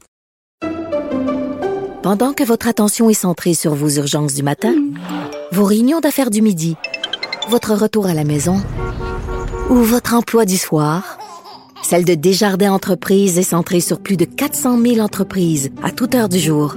Grâce à notre connaissance des secteurs d'activité et à notre accompagnement spécialisé, nous aidons les entrepreneurs à relever chaque défi pour qu'ils puissent rester centrés sur ce qui compte, le développement de leur entreprise. Martino, le seul qui peut tourner à droite sur la rouge à Montréal. Politiquement incorrect. Mais c'est politiquement correct de l'écouter. Tonight I stand before you to share the incredible results. Jobs are booming, incomes are soaring, poverty is plummeting, crime is falling, confidence is surging, and our country is thriving and highly respected again. Ah, les États-Unis sont de plus en plus respectés selon Donald Trump. C'était le discours à la nation. Nous allons en parler avec euh, le chroniqueur de politique américaine, Luc La Liberté, analyste et blogueur au Journal de Montréal, Journal de Québec. Salut Luc. Oui, salut Richard. Écoute, on peut critiquer Donald Trump, puis bon, il y a plein de gens qui vont le faire, mais moi, hier, ce qui m'a déprimé le plus, parce que ça m'a pas surpris le discours de Donald Trump, OK, on connaît le bonhomme, puis tout ça. Moi, c'est de voir Nancy Pelosi derrière lui, déchirer son discours. Je me suis dit, quel enfantillage. dit que c'est bébé. Les démocrates iront nulle part avec des niaiseries niaiseuses comme ça. C'est le président des États-Unis. Tu dois quand même respecter l'institution. Elle était là, elle savait que les caméras étaient là. Pas déchirer le discours. C'est tellement niaiseux. Pas de bon sens. Écoute, je, je rigole parce que, euh, et je vais t'expliquer pourquoi, c'est que depuis des années, puis en fait depuis que c'est télédiffusé, le discours sur l'état de l'Union a perdu de, de, de, de, sa valeur. Ça avait été pensé, bien entendu, d'abord, ça n'avait pas été pensé pour être fait systématiquement à chaque année, euh, mais ça avait été fait pour que le président, à l'époque où les médias, bien sûr, étaient beaucoup moins présents, ben, vienne effectivement faire le point sur voici comment ça va aux États-Unis et voici quelles sont les grandes articulations de mon programme. Mais maintenant, on couvre ça 24 heures sur 24, on couvre ça à la seconde près. Il n'y a plus vraiment de, de, de très, très grosses surprises, sauf hier. Euh, et on y reviendra. Mais donc, c'est devenu un spectacle. Et hier, on avait l'impression qu'autant dans l'opposition que du côté du, du, parti, on a livré la pièce de théâtre, j'ai envie de te dire, la, la, la, la plus raffinée là, en termes de je maîtrise mon rôle et je maîtrise les caméras. Et il faut pas oublier que Donald Trump, il n'a pas encore été acquitté. Donc, pour les démocrates, c'est une situation qui est vraiment particulière. Là. On peut pas banaliser ça. Peu mm-hmm. importe qu'on soit pour ou contre Donald Trump, le président est en procédure de destitution. Il n'a pas été acquitté et il livre un discours qui est, et ça on peut le comprendre, on est en année électorale et Donald Trump, même s'il exagère toujours la portée de ce qu'il dit, il a quand même de bonnes nouvelles à présenter. Son, son bilan, il se défend. Donc hier, il est très, très, très partisan, très agressif dans le sens où je suis en mode attaque, pas agressif dans le sens violent. Mais donc, il est particulièrement, il est en campagne électorale depuis un certain temps, mais hier, il dit, écoutez, je donne le ton. Et en plus, il sait très bien que les démocrates viennent de se couvrir de ridicule en Iowa. on a... on, va en parler tantôt de ça. Ah, écoute, on a eu une, maladresse qui, est assez. Non, on va en parler. Mais, mais OK, lui, on connaît le bonhomme, il s'est vanté, etc. Mais là, je reviens là-dessus. Nancy Pelosi, qui savait que la caméra était là, pas déchire le. Souviens-toi la phrase de Michelle Obama When they go low, we go high. OK, ben, hier, hier, they went low, les démocrates, je trouve. Voilà, et et je suis, je suis d'accord avec toi pour dire, quand on regarde Trump et la réaction des démocrates, il y a tout pour nourrir le cynisme des gens qui ne croient plus dans leur système. En même temps, quand Michelle Obama avait fait cette déclaration-là, rappelle-toi des critiques du Parti démocrate qui avaient dit ben c'est pas en tendant toujours l'autre joue qu'on va gagner. Si les républicains jouent dur et qu'à nos yeux ils jouent sale, ben soyons capables de faire la même chose. Et c'était un peu, on peut aimer ça ou pas, mais c'était un peu la stratégie de Nancy Pelosi hier. C'est mm. on a un président nous dont on a dénoncé la corruption corruption. Voilà ce que je fais de son discours. Lui-même a refusé de me serrer la main quand je lui ai tendu la mienne.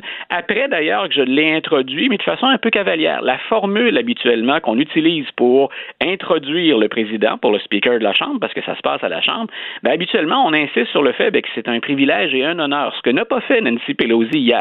Donc, on, a eu ce jeu ben, très, très, très, Mais ce sont des enfants dans une cour d'école. Ah, tout à fait. Mais écoute, est-ce que, est-ce que tous les spectacles auxquels on a droit à l'Assemblée nationale sont toujours très relevés ou à la Chambre des communes? Eh ben, hier, écoute, on avait et, là, oublions le caractère partisan. Si on, accorde de l'importance à nos institutions et au caractère sain de notre vie politique, ben hier, clairement, il n'y avait rien ni chez les démocrates ni chez les républicains. Le M. Trump n'a tendu aucune main pour dire ben, je vais être un rassembleur. C'est hmm. qui même me suivent essentiellement. Puis écoute, moi, hier, la surprise que, que j'ai eue, on savait qu'il allait le faire. La surprise que j'ai eue, c'est d'inviter Rush Limbaugh, qui est pour les conservateurs ben un, véritable héros des, des, des ondes là, ou de la radio maintenant en, ligne, euh, de la radio numérique, mais Rush Limbaugh, c'est quelqu'un qui est au centre d'un nombre incalculable de, de, controverses, mais c'est un pilier conservateur euh, derrière lequel on se range bien souvent chez les républicains.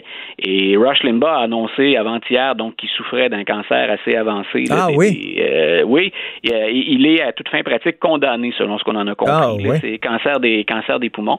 Donc, M. Limbaugh, ben, Donald Trump s'est rué tout de suite en disant, M. Limbaugh, je vais vous remettre dans, dans, un délai très bref, la, la Medal of Freedom, euh, donc qui, qui est la, la, la, plus haute distinction qu'on peut obtenir si on est un civil aux États-Unis. Mais hier, le punch, c'est qu'il a fait ça au vu et au su des démocrates, et il l'a fait pendant le discours sur l'État de l'Union.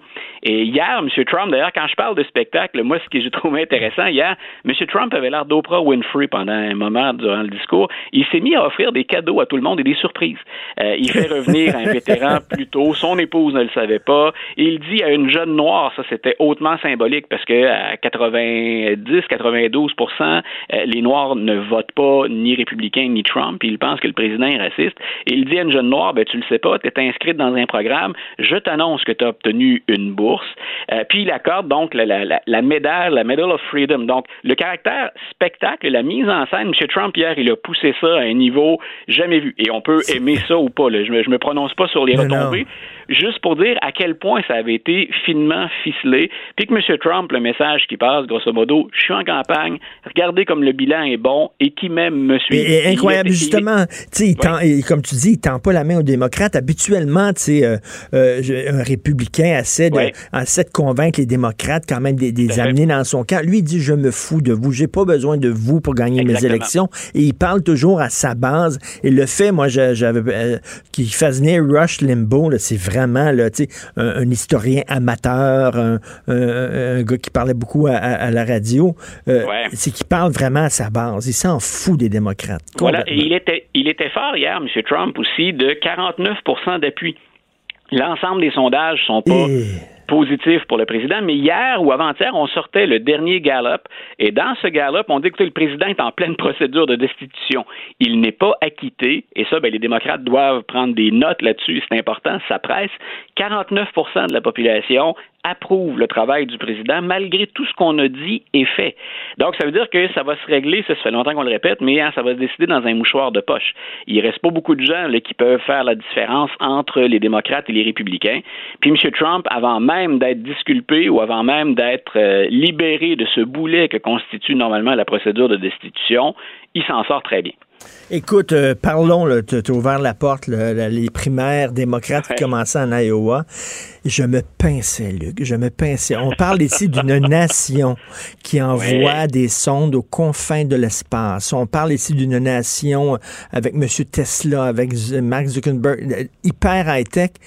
Et la, la, méthode de votation, il y a des bannières et les gens se ruent sous les bannières. Des bannières avec les noms des candidats. On dirait que c'était en 1700. 82 et t'es pas loin de la vérité ah, en plus. c'est pas, mal l'origine de cette idée-là des, des, caucus. Euh, écoute, la, la, façon de faire d'abord, elle est pas vraiment démocratique. C'est folklorique, puis quand ça fonctionne bien, pour un nerd de politique comme moi, ben, je trouve ça intéressant de regarder les gens négocier entre eux pour dire euh, vous étiez Biden, essayez donc Buttigieg, ou venez voir ce qu'on a à vous offrir. On est dans un gymnase, une salle paroissiale, puis on négocie. Mais un, ça intéresse qui, et deux, ça représente qui en Iowa? Et déjà donc depuis des années donné, on remettait ça en question en disant eh, est-ce que, euh, au justement, au 21e siècle, on a encore besoin de ça? Et les informations qu'on tirait d'un caucus, pourquoi, par exemple, on est prêt à changer de camp, qu'est-ce qui nous séduit chez l'autre équipe, on est capable d'obtenir ces renseignements-là beaucoup plus rapidement. Mais on gardait le caractère un peu folklorique, le caractère historique, en disant ils ont toujours été au premier rang. Puis bon, écoute, on, trouve ça sympathique. Même c'est ça, au, lieu de mettre un X sur un bulletin de vote, tu allais, physiquement sous une bannière, mais sauf que c'est on parle pas d'un vote secret. Il faut que tu dises à tout le monde pour qui tu votes. Oui, puis autre chose, euh, quand je dis que c'est pas démocratique, il faut que tu consacres ta soirée à ça. Qui, imagine aux élections québécoises où on choisit un chef chez les conservateurs, qui a une journée complète à aller négocier euh, entre d'un chef à l'autre ou d'un candidat euh, à l'autre? on va faire un spectacle, on va faire l'équivalent d'une convention, mais on fera pas ça pour choisir le. On ferait pas ça dans nos dix provinces puis dans plein de circonscriptions dans nos provinces pour choisir le chef. Donc, qui a le temps, qui peut aller mmh. prendre une soirée mmh. complète plutôt que de prendre une heure pour aller apposer ton ben Et en plus, ben c'est pas accessible à tout le monde. Euh, faut être libre le soir. Un travailleur de nuit peut pas se présenter là, euh, ou euh, quelqu'un qui travaille en soirée, ben peut. Mais donc c'est pas représentatif ni de la population en Iowa, ni du Parti démocrate dans l'ensemble. Et ensuite, ce qu'on a ajouté à ça hier et qui, était le comble du ridicule, c'est qu'on a dit ok, c'est archaïque. Euh, Bernie Sanders s'était plaint de l'Iowa la dernière fois en disant vous avez pas été transparent. Moi, je pense qu'il y a des votes qui ont été cachés ou qu'on on a joué avec les résultats parce que Mme Clinton l'avait devancé par 0,3 alors que les pointages de l'équipe de Bernie le donnaient gagnant. Donc en Iowa, cette année, on a dit on va laver plus blanc que blanc, puis on va même ajouter un volet technologique, une application. Et on avait, on cumulait les résultats de trois manières différentes. Et on s'est rendu compte pendant la soirée, et là c'était le comble du ridicule, que nos trois façons d'accumuler les résultats, ben ça correspondait pas, et qu'il y a eu finalement une mauvaise programmation de l'application. Et on se ramasse aujourd'hui, on en parle, on est rendu euh, mercredi, euh, mercredi matin. On n'a pas encore les résultats complets de lundi. Non, mais c'est fou. Écoute, c'était ils, lançaient leur, primaire à eux autres. C'était là où il y avait leur, le spot devait être sur eux autres. Il y avait une fenêtre d'opportunité avant le discours de la nation. Euh, et ils l'ont. Écoute, ça va là, les charlots font de la politique. et, ça montre, ça montre à quel point ils ont l'air désorganisés. Ils ont l'air tout, croche, les démocrates. Écoute, je sais pas, sais pas si tu as remarqué le premier gazouillis du chef de campagne de Donald Trump, ça a été vous voulez vraiment leur confier les soins de santé au plan national, sous-entendant ben oui. sont même pas capables de, s'entendre pour voter dans un petit État comme l'Iowa, alors que ça devrait être leur show. Hein, c'est le début.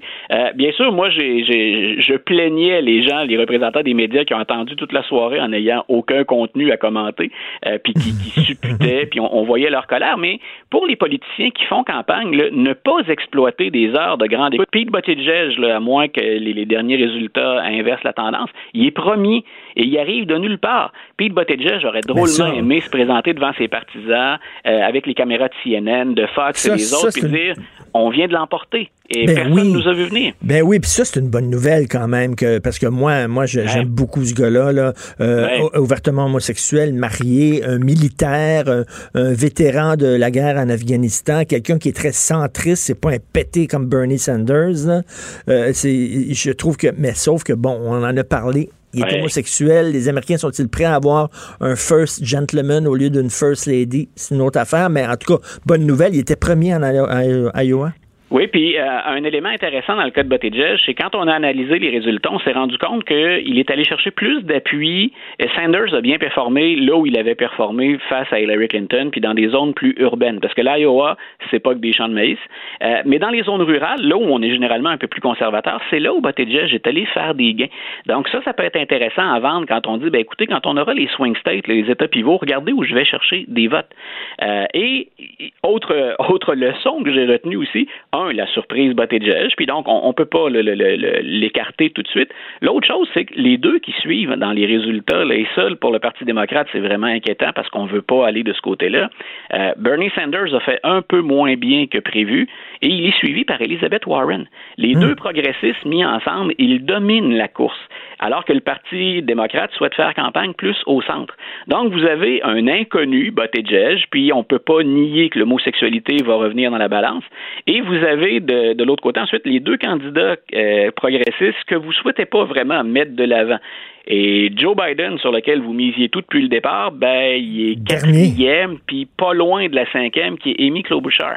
C'est drôlement, c'est pas rassurant. On est qu'au tout début de la course, mais c'est pas rassurant. Les premiers signaux enregistrés par les démocrates, les stratèges sont inquiets, je peux te le confirmer ce matin. Écoute, je lisais sur un site très sérieux, là, Bernie Sanders, si jamais il devenait euh, président, ou en tout cas, ben, euh, lui, il veut doubler les dépenses du gouvernement.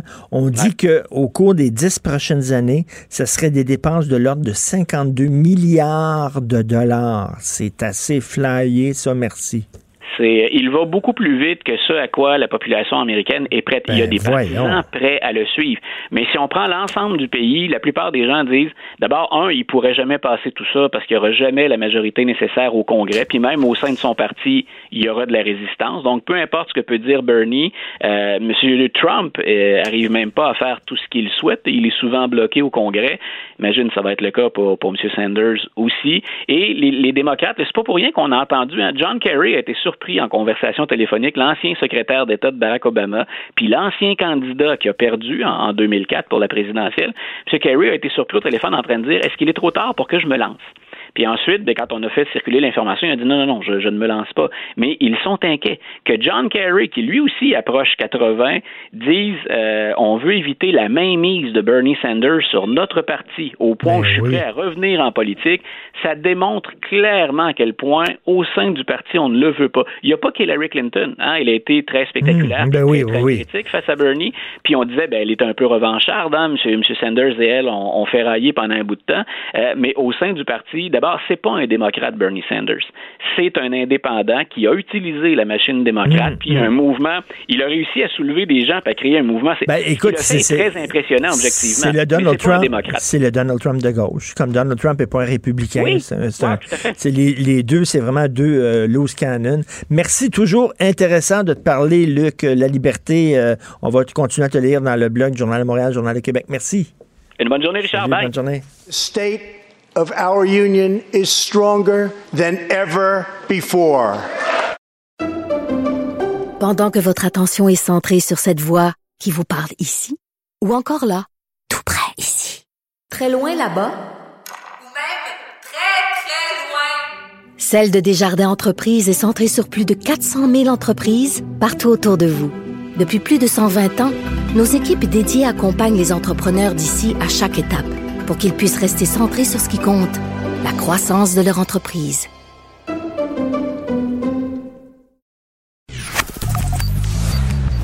Richard Martineau. Politiquement incorrect.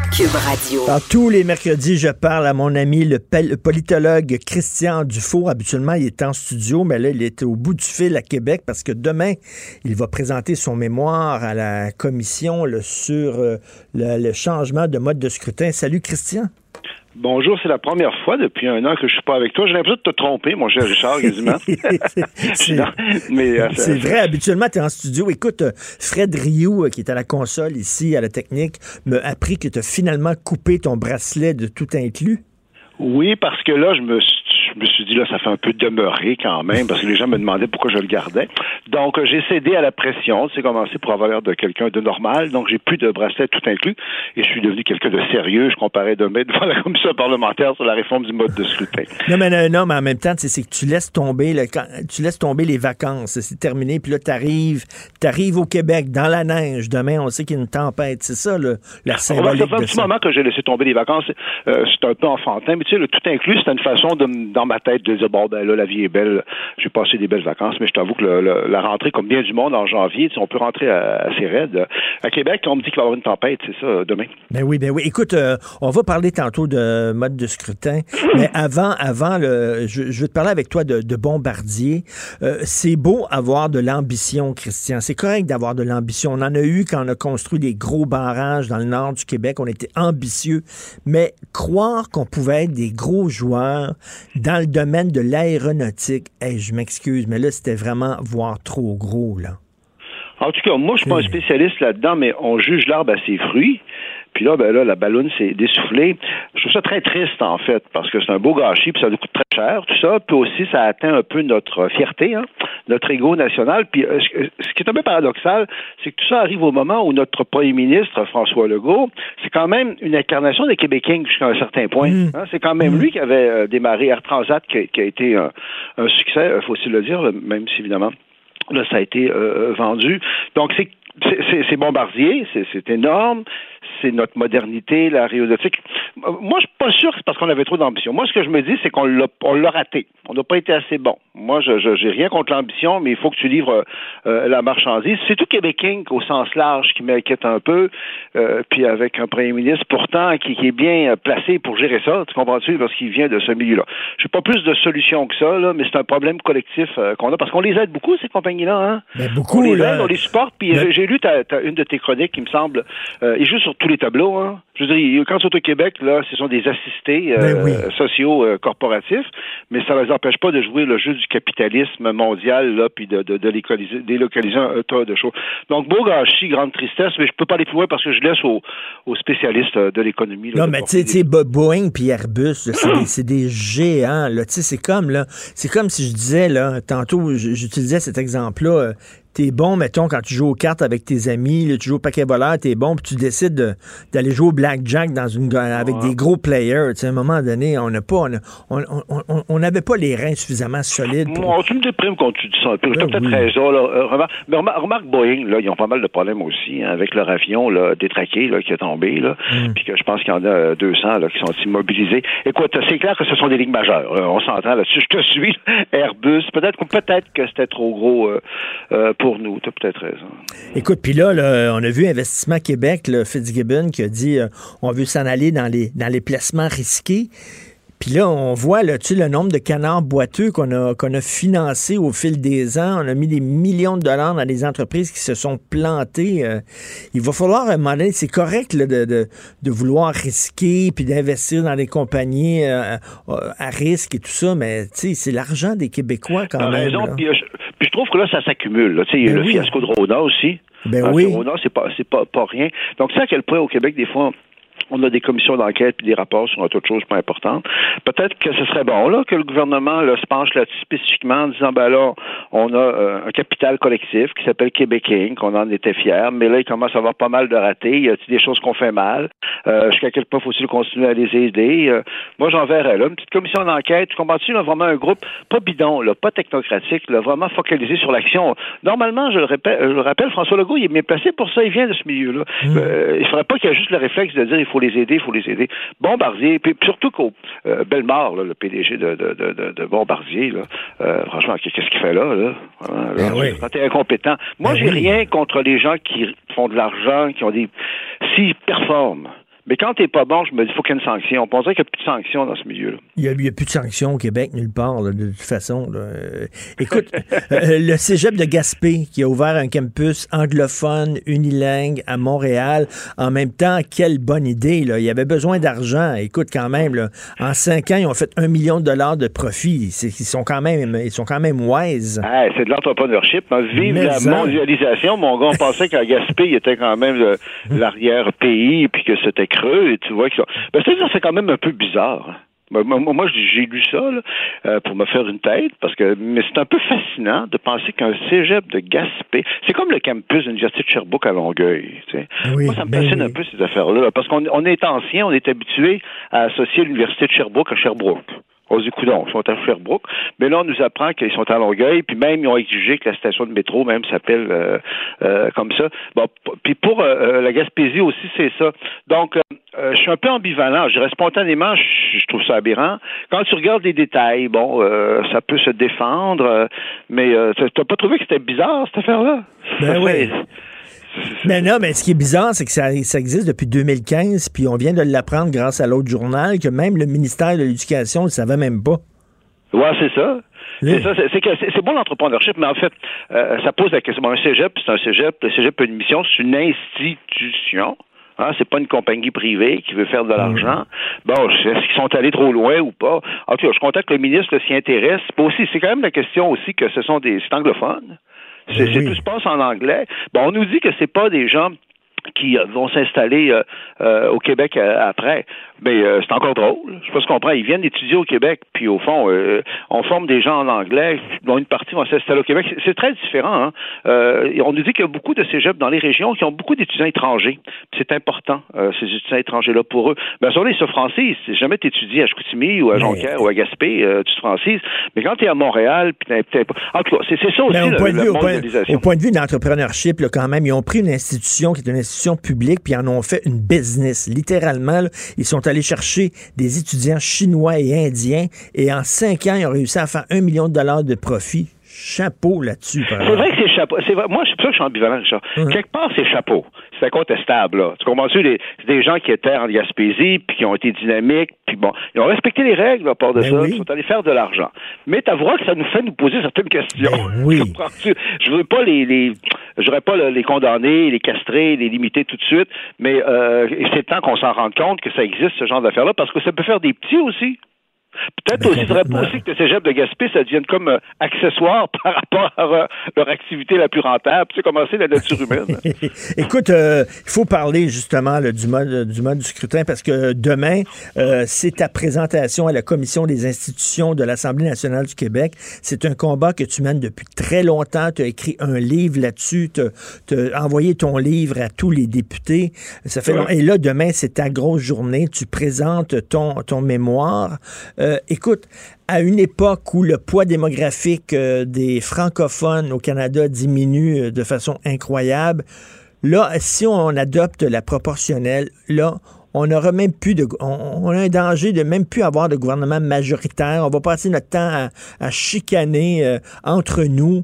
et c'est ça, on n'aura plus de levier face à Ottawa. Tu le dis tout le temps, on a besoin d'une voix forte face à Ottawa. Et si on a la proportionnelle, non seulement. C'est dynamique d'effritement, la proportionnelle euh, du pouvoir québécois. La ministre de la Justice, Sonia Lebel, qui est porteuse du dossier, euh, a dit il y a deux semaines, en fait, qu'avec le nouveau système, puis moi j'ai été étonné qu'elle dise ça, parce qu'on dit souvent c'est modéré, hein, vous vous en avez pour rien. Elle disait que pour euh, être majoritaire dans l'avenir, un parti, il faudrait qu'il y ait 44-45% des voix. Ce qui veut dire qu'il n'aurait plus de gouvernement majoritaire. la CAQ, actuellement, qui triomphe, n'a pas ça, 44 des voix. Donc moi, je suis content d'y aller en, en commission parlementaire. Je vais peut-être jurer sur sur beaucoup de gens qui ont comparu. Là. Il y a mon collègue Louis Sormani et moi qui, allons y être. Parce que moi, je vais commencer en leur disant, tout respect, le projet de loi qui est devant vous, euh, moi, je veux pas qu'il soit adopté. Hmm. Euh, il ne faut pas qu'il soit adopté parce que c'est un grand risque pour l'affaiblissement du pouvoir québécois au sens large au, sein du Canada, puis le poids politique de la majorité francophone. On ne peut pas se, permettre ça. Ben, je ne dirais pas juste ça, je, vais élaborer. Mais moi, il y a une inquiétude. Il y a beaucoup de gens qui ont une inquiétude. Ce qui me rassure, c'est que je suis pas tout seul. Là. Il y a vraiment beaucoup de monde qui pense ça, de plus en plus de gens. Ben écoute, au, au, PQ, là... dans le pied, mais il y a quand même une limite à être masochiste. Non, non, mais moi, ce qui me, fait freaker, c'est le PQ. Le PQ, là, que, je pense qu'il n'y a rien que Frédéric Bastien qui est, qui, qui contre là, dans la, course au leadership. Là. Tu as, raison. Le PQ, c'est le maillon faible de l'entente tripartite, tu sais, qui est pour les auditeurs qui ne suivent pas ça dans le détail. Il y a vraiment une entente entre la CAQ Québec solidaire puis euh, le PQ, et euh, le gouvernement a vraiment euh, fait savoir qu'il fallait que l'entente se maintienne.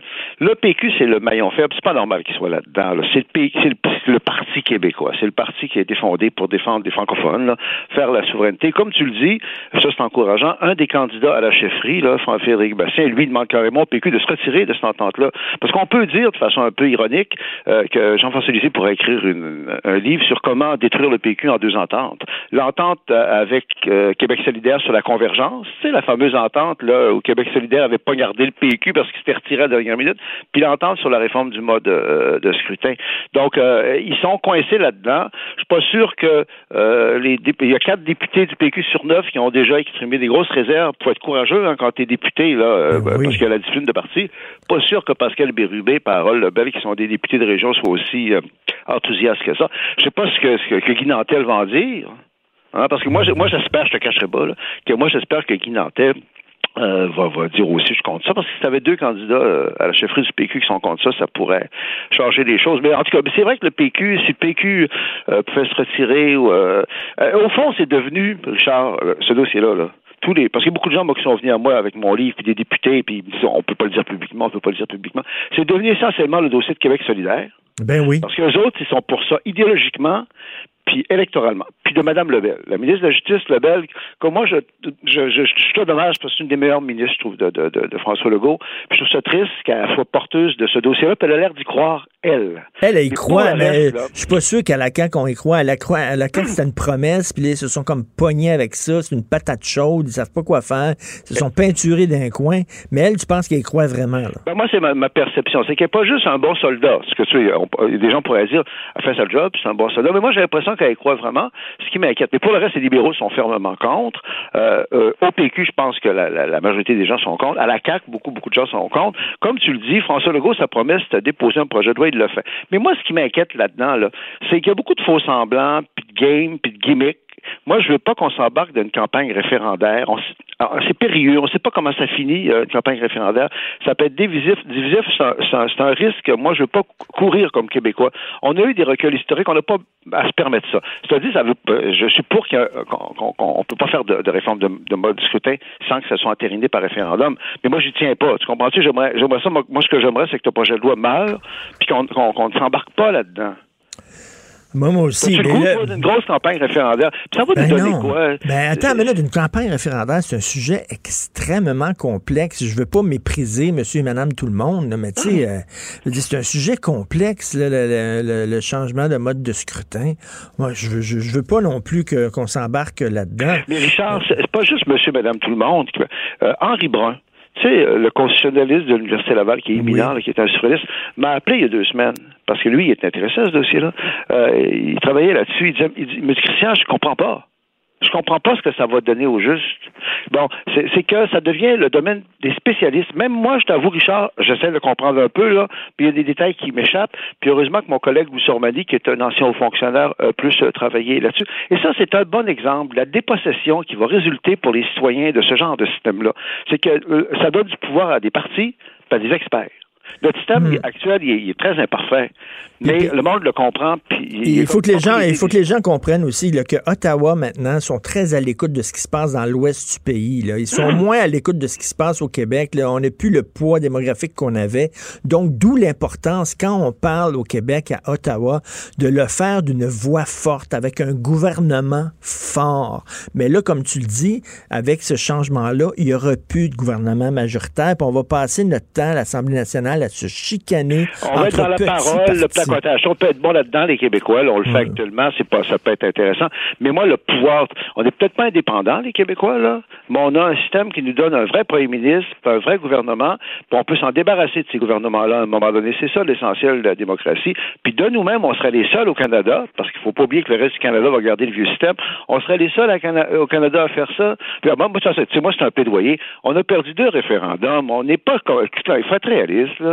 Puis en plus de ça, c'est que euh, moi, je trouve que la proposition, il y a un tas d'effets pervers qu'on ne réalise pas. Ça donne des gouvernements faibles, mais avec la même gang qui s'incruste.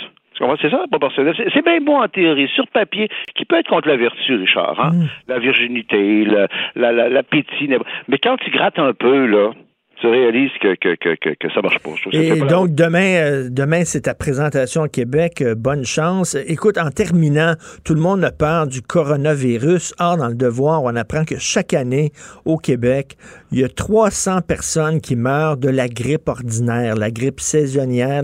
Donc, c'est bien plus épeurant, ça, que le coronavirus. C'est ça, le coronavirus, moi, je suis un peu ambivalent parce qu'on est dans la nouvelle, euh, dans le nouveau monde, là, des fake news puis des réseaux sociaux. Bon, on a l'impression qu'il y a un élément de psychose euh, exagéré. Il y a un élément euh, réel, euh, objectif, mais comment faire la part des choses? Et moi, je, veux terminer sur une, pointe du mot. C'est que, tu sais, le fameux hôpital en Chine qu'ils ont construit. En là, jours. En quatre jours. Attends qu'ils nous disent qu'il y a 400 ouvriers qui sont morts d'épuisement dans la construction. oui.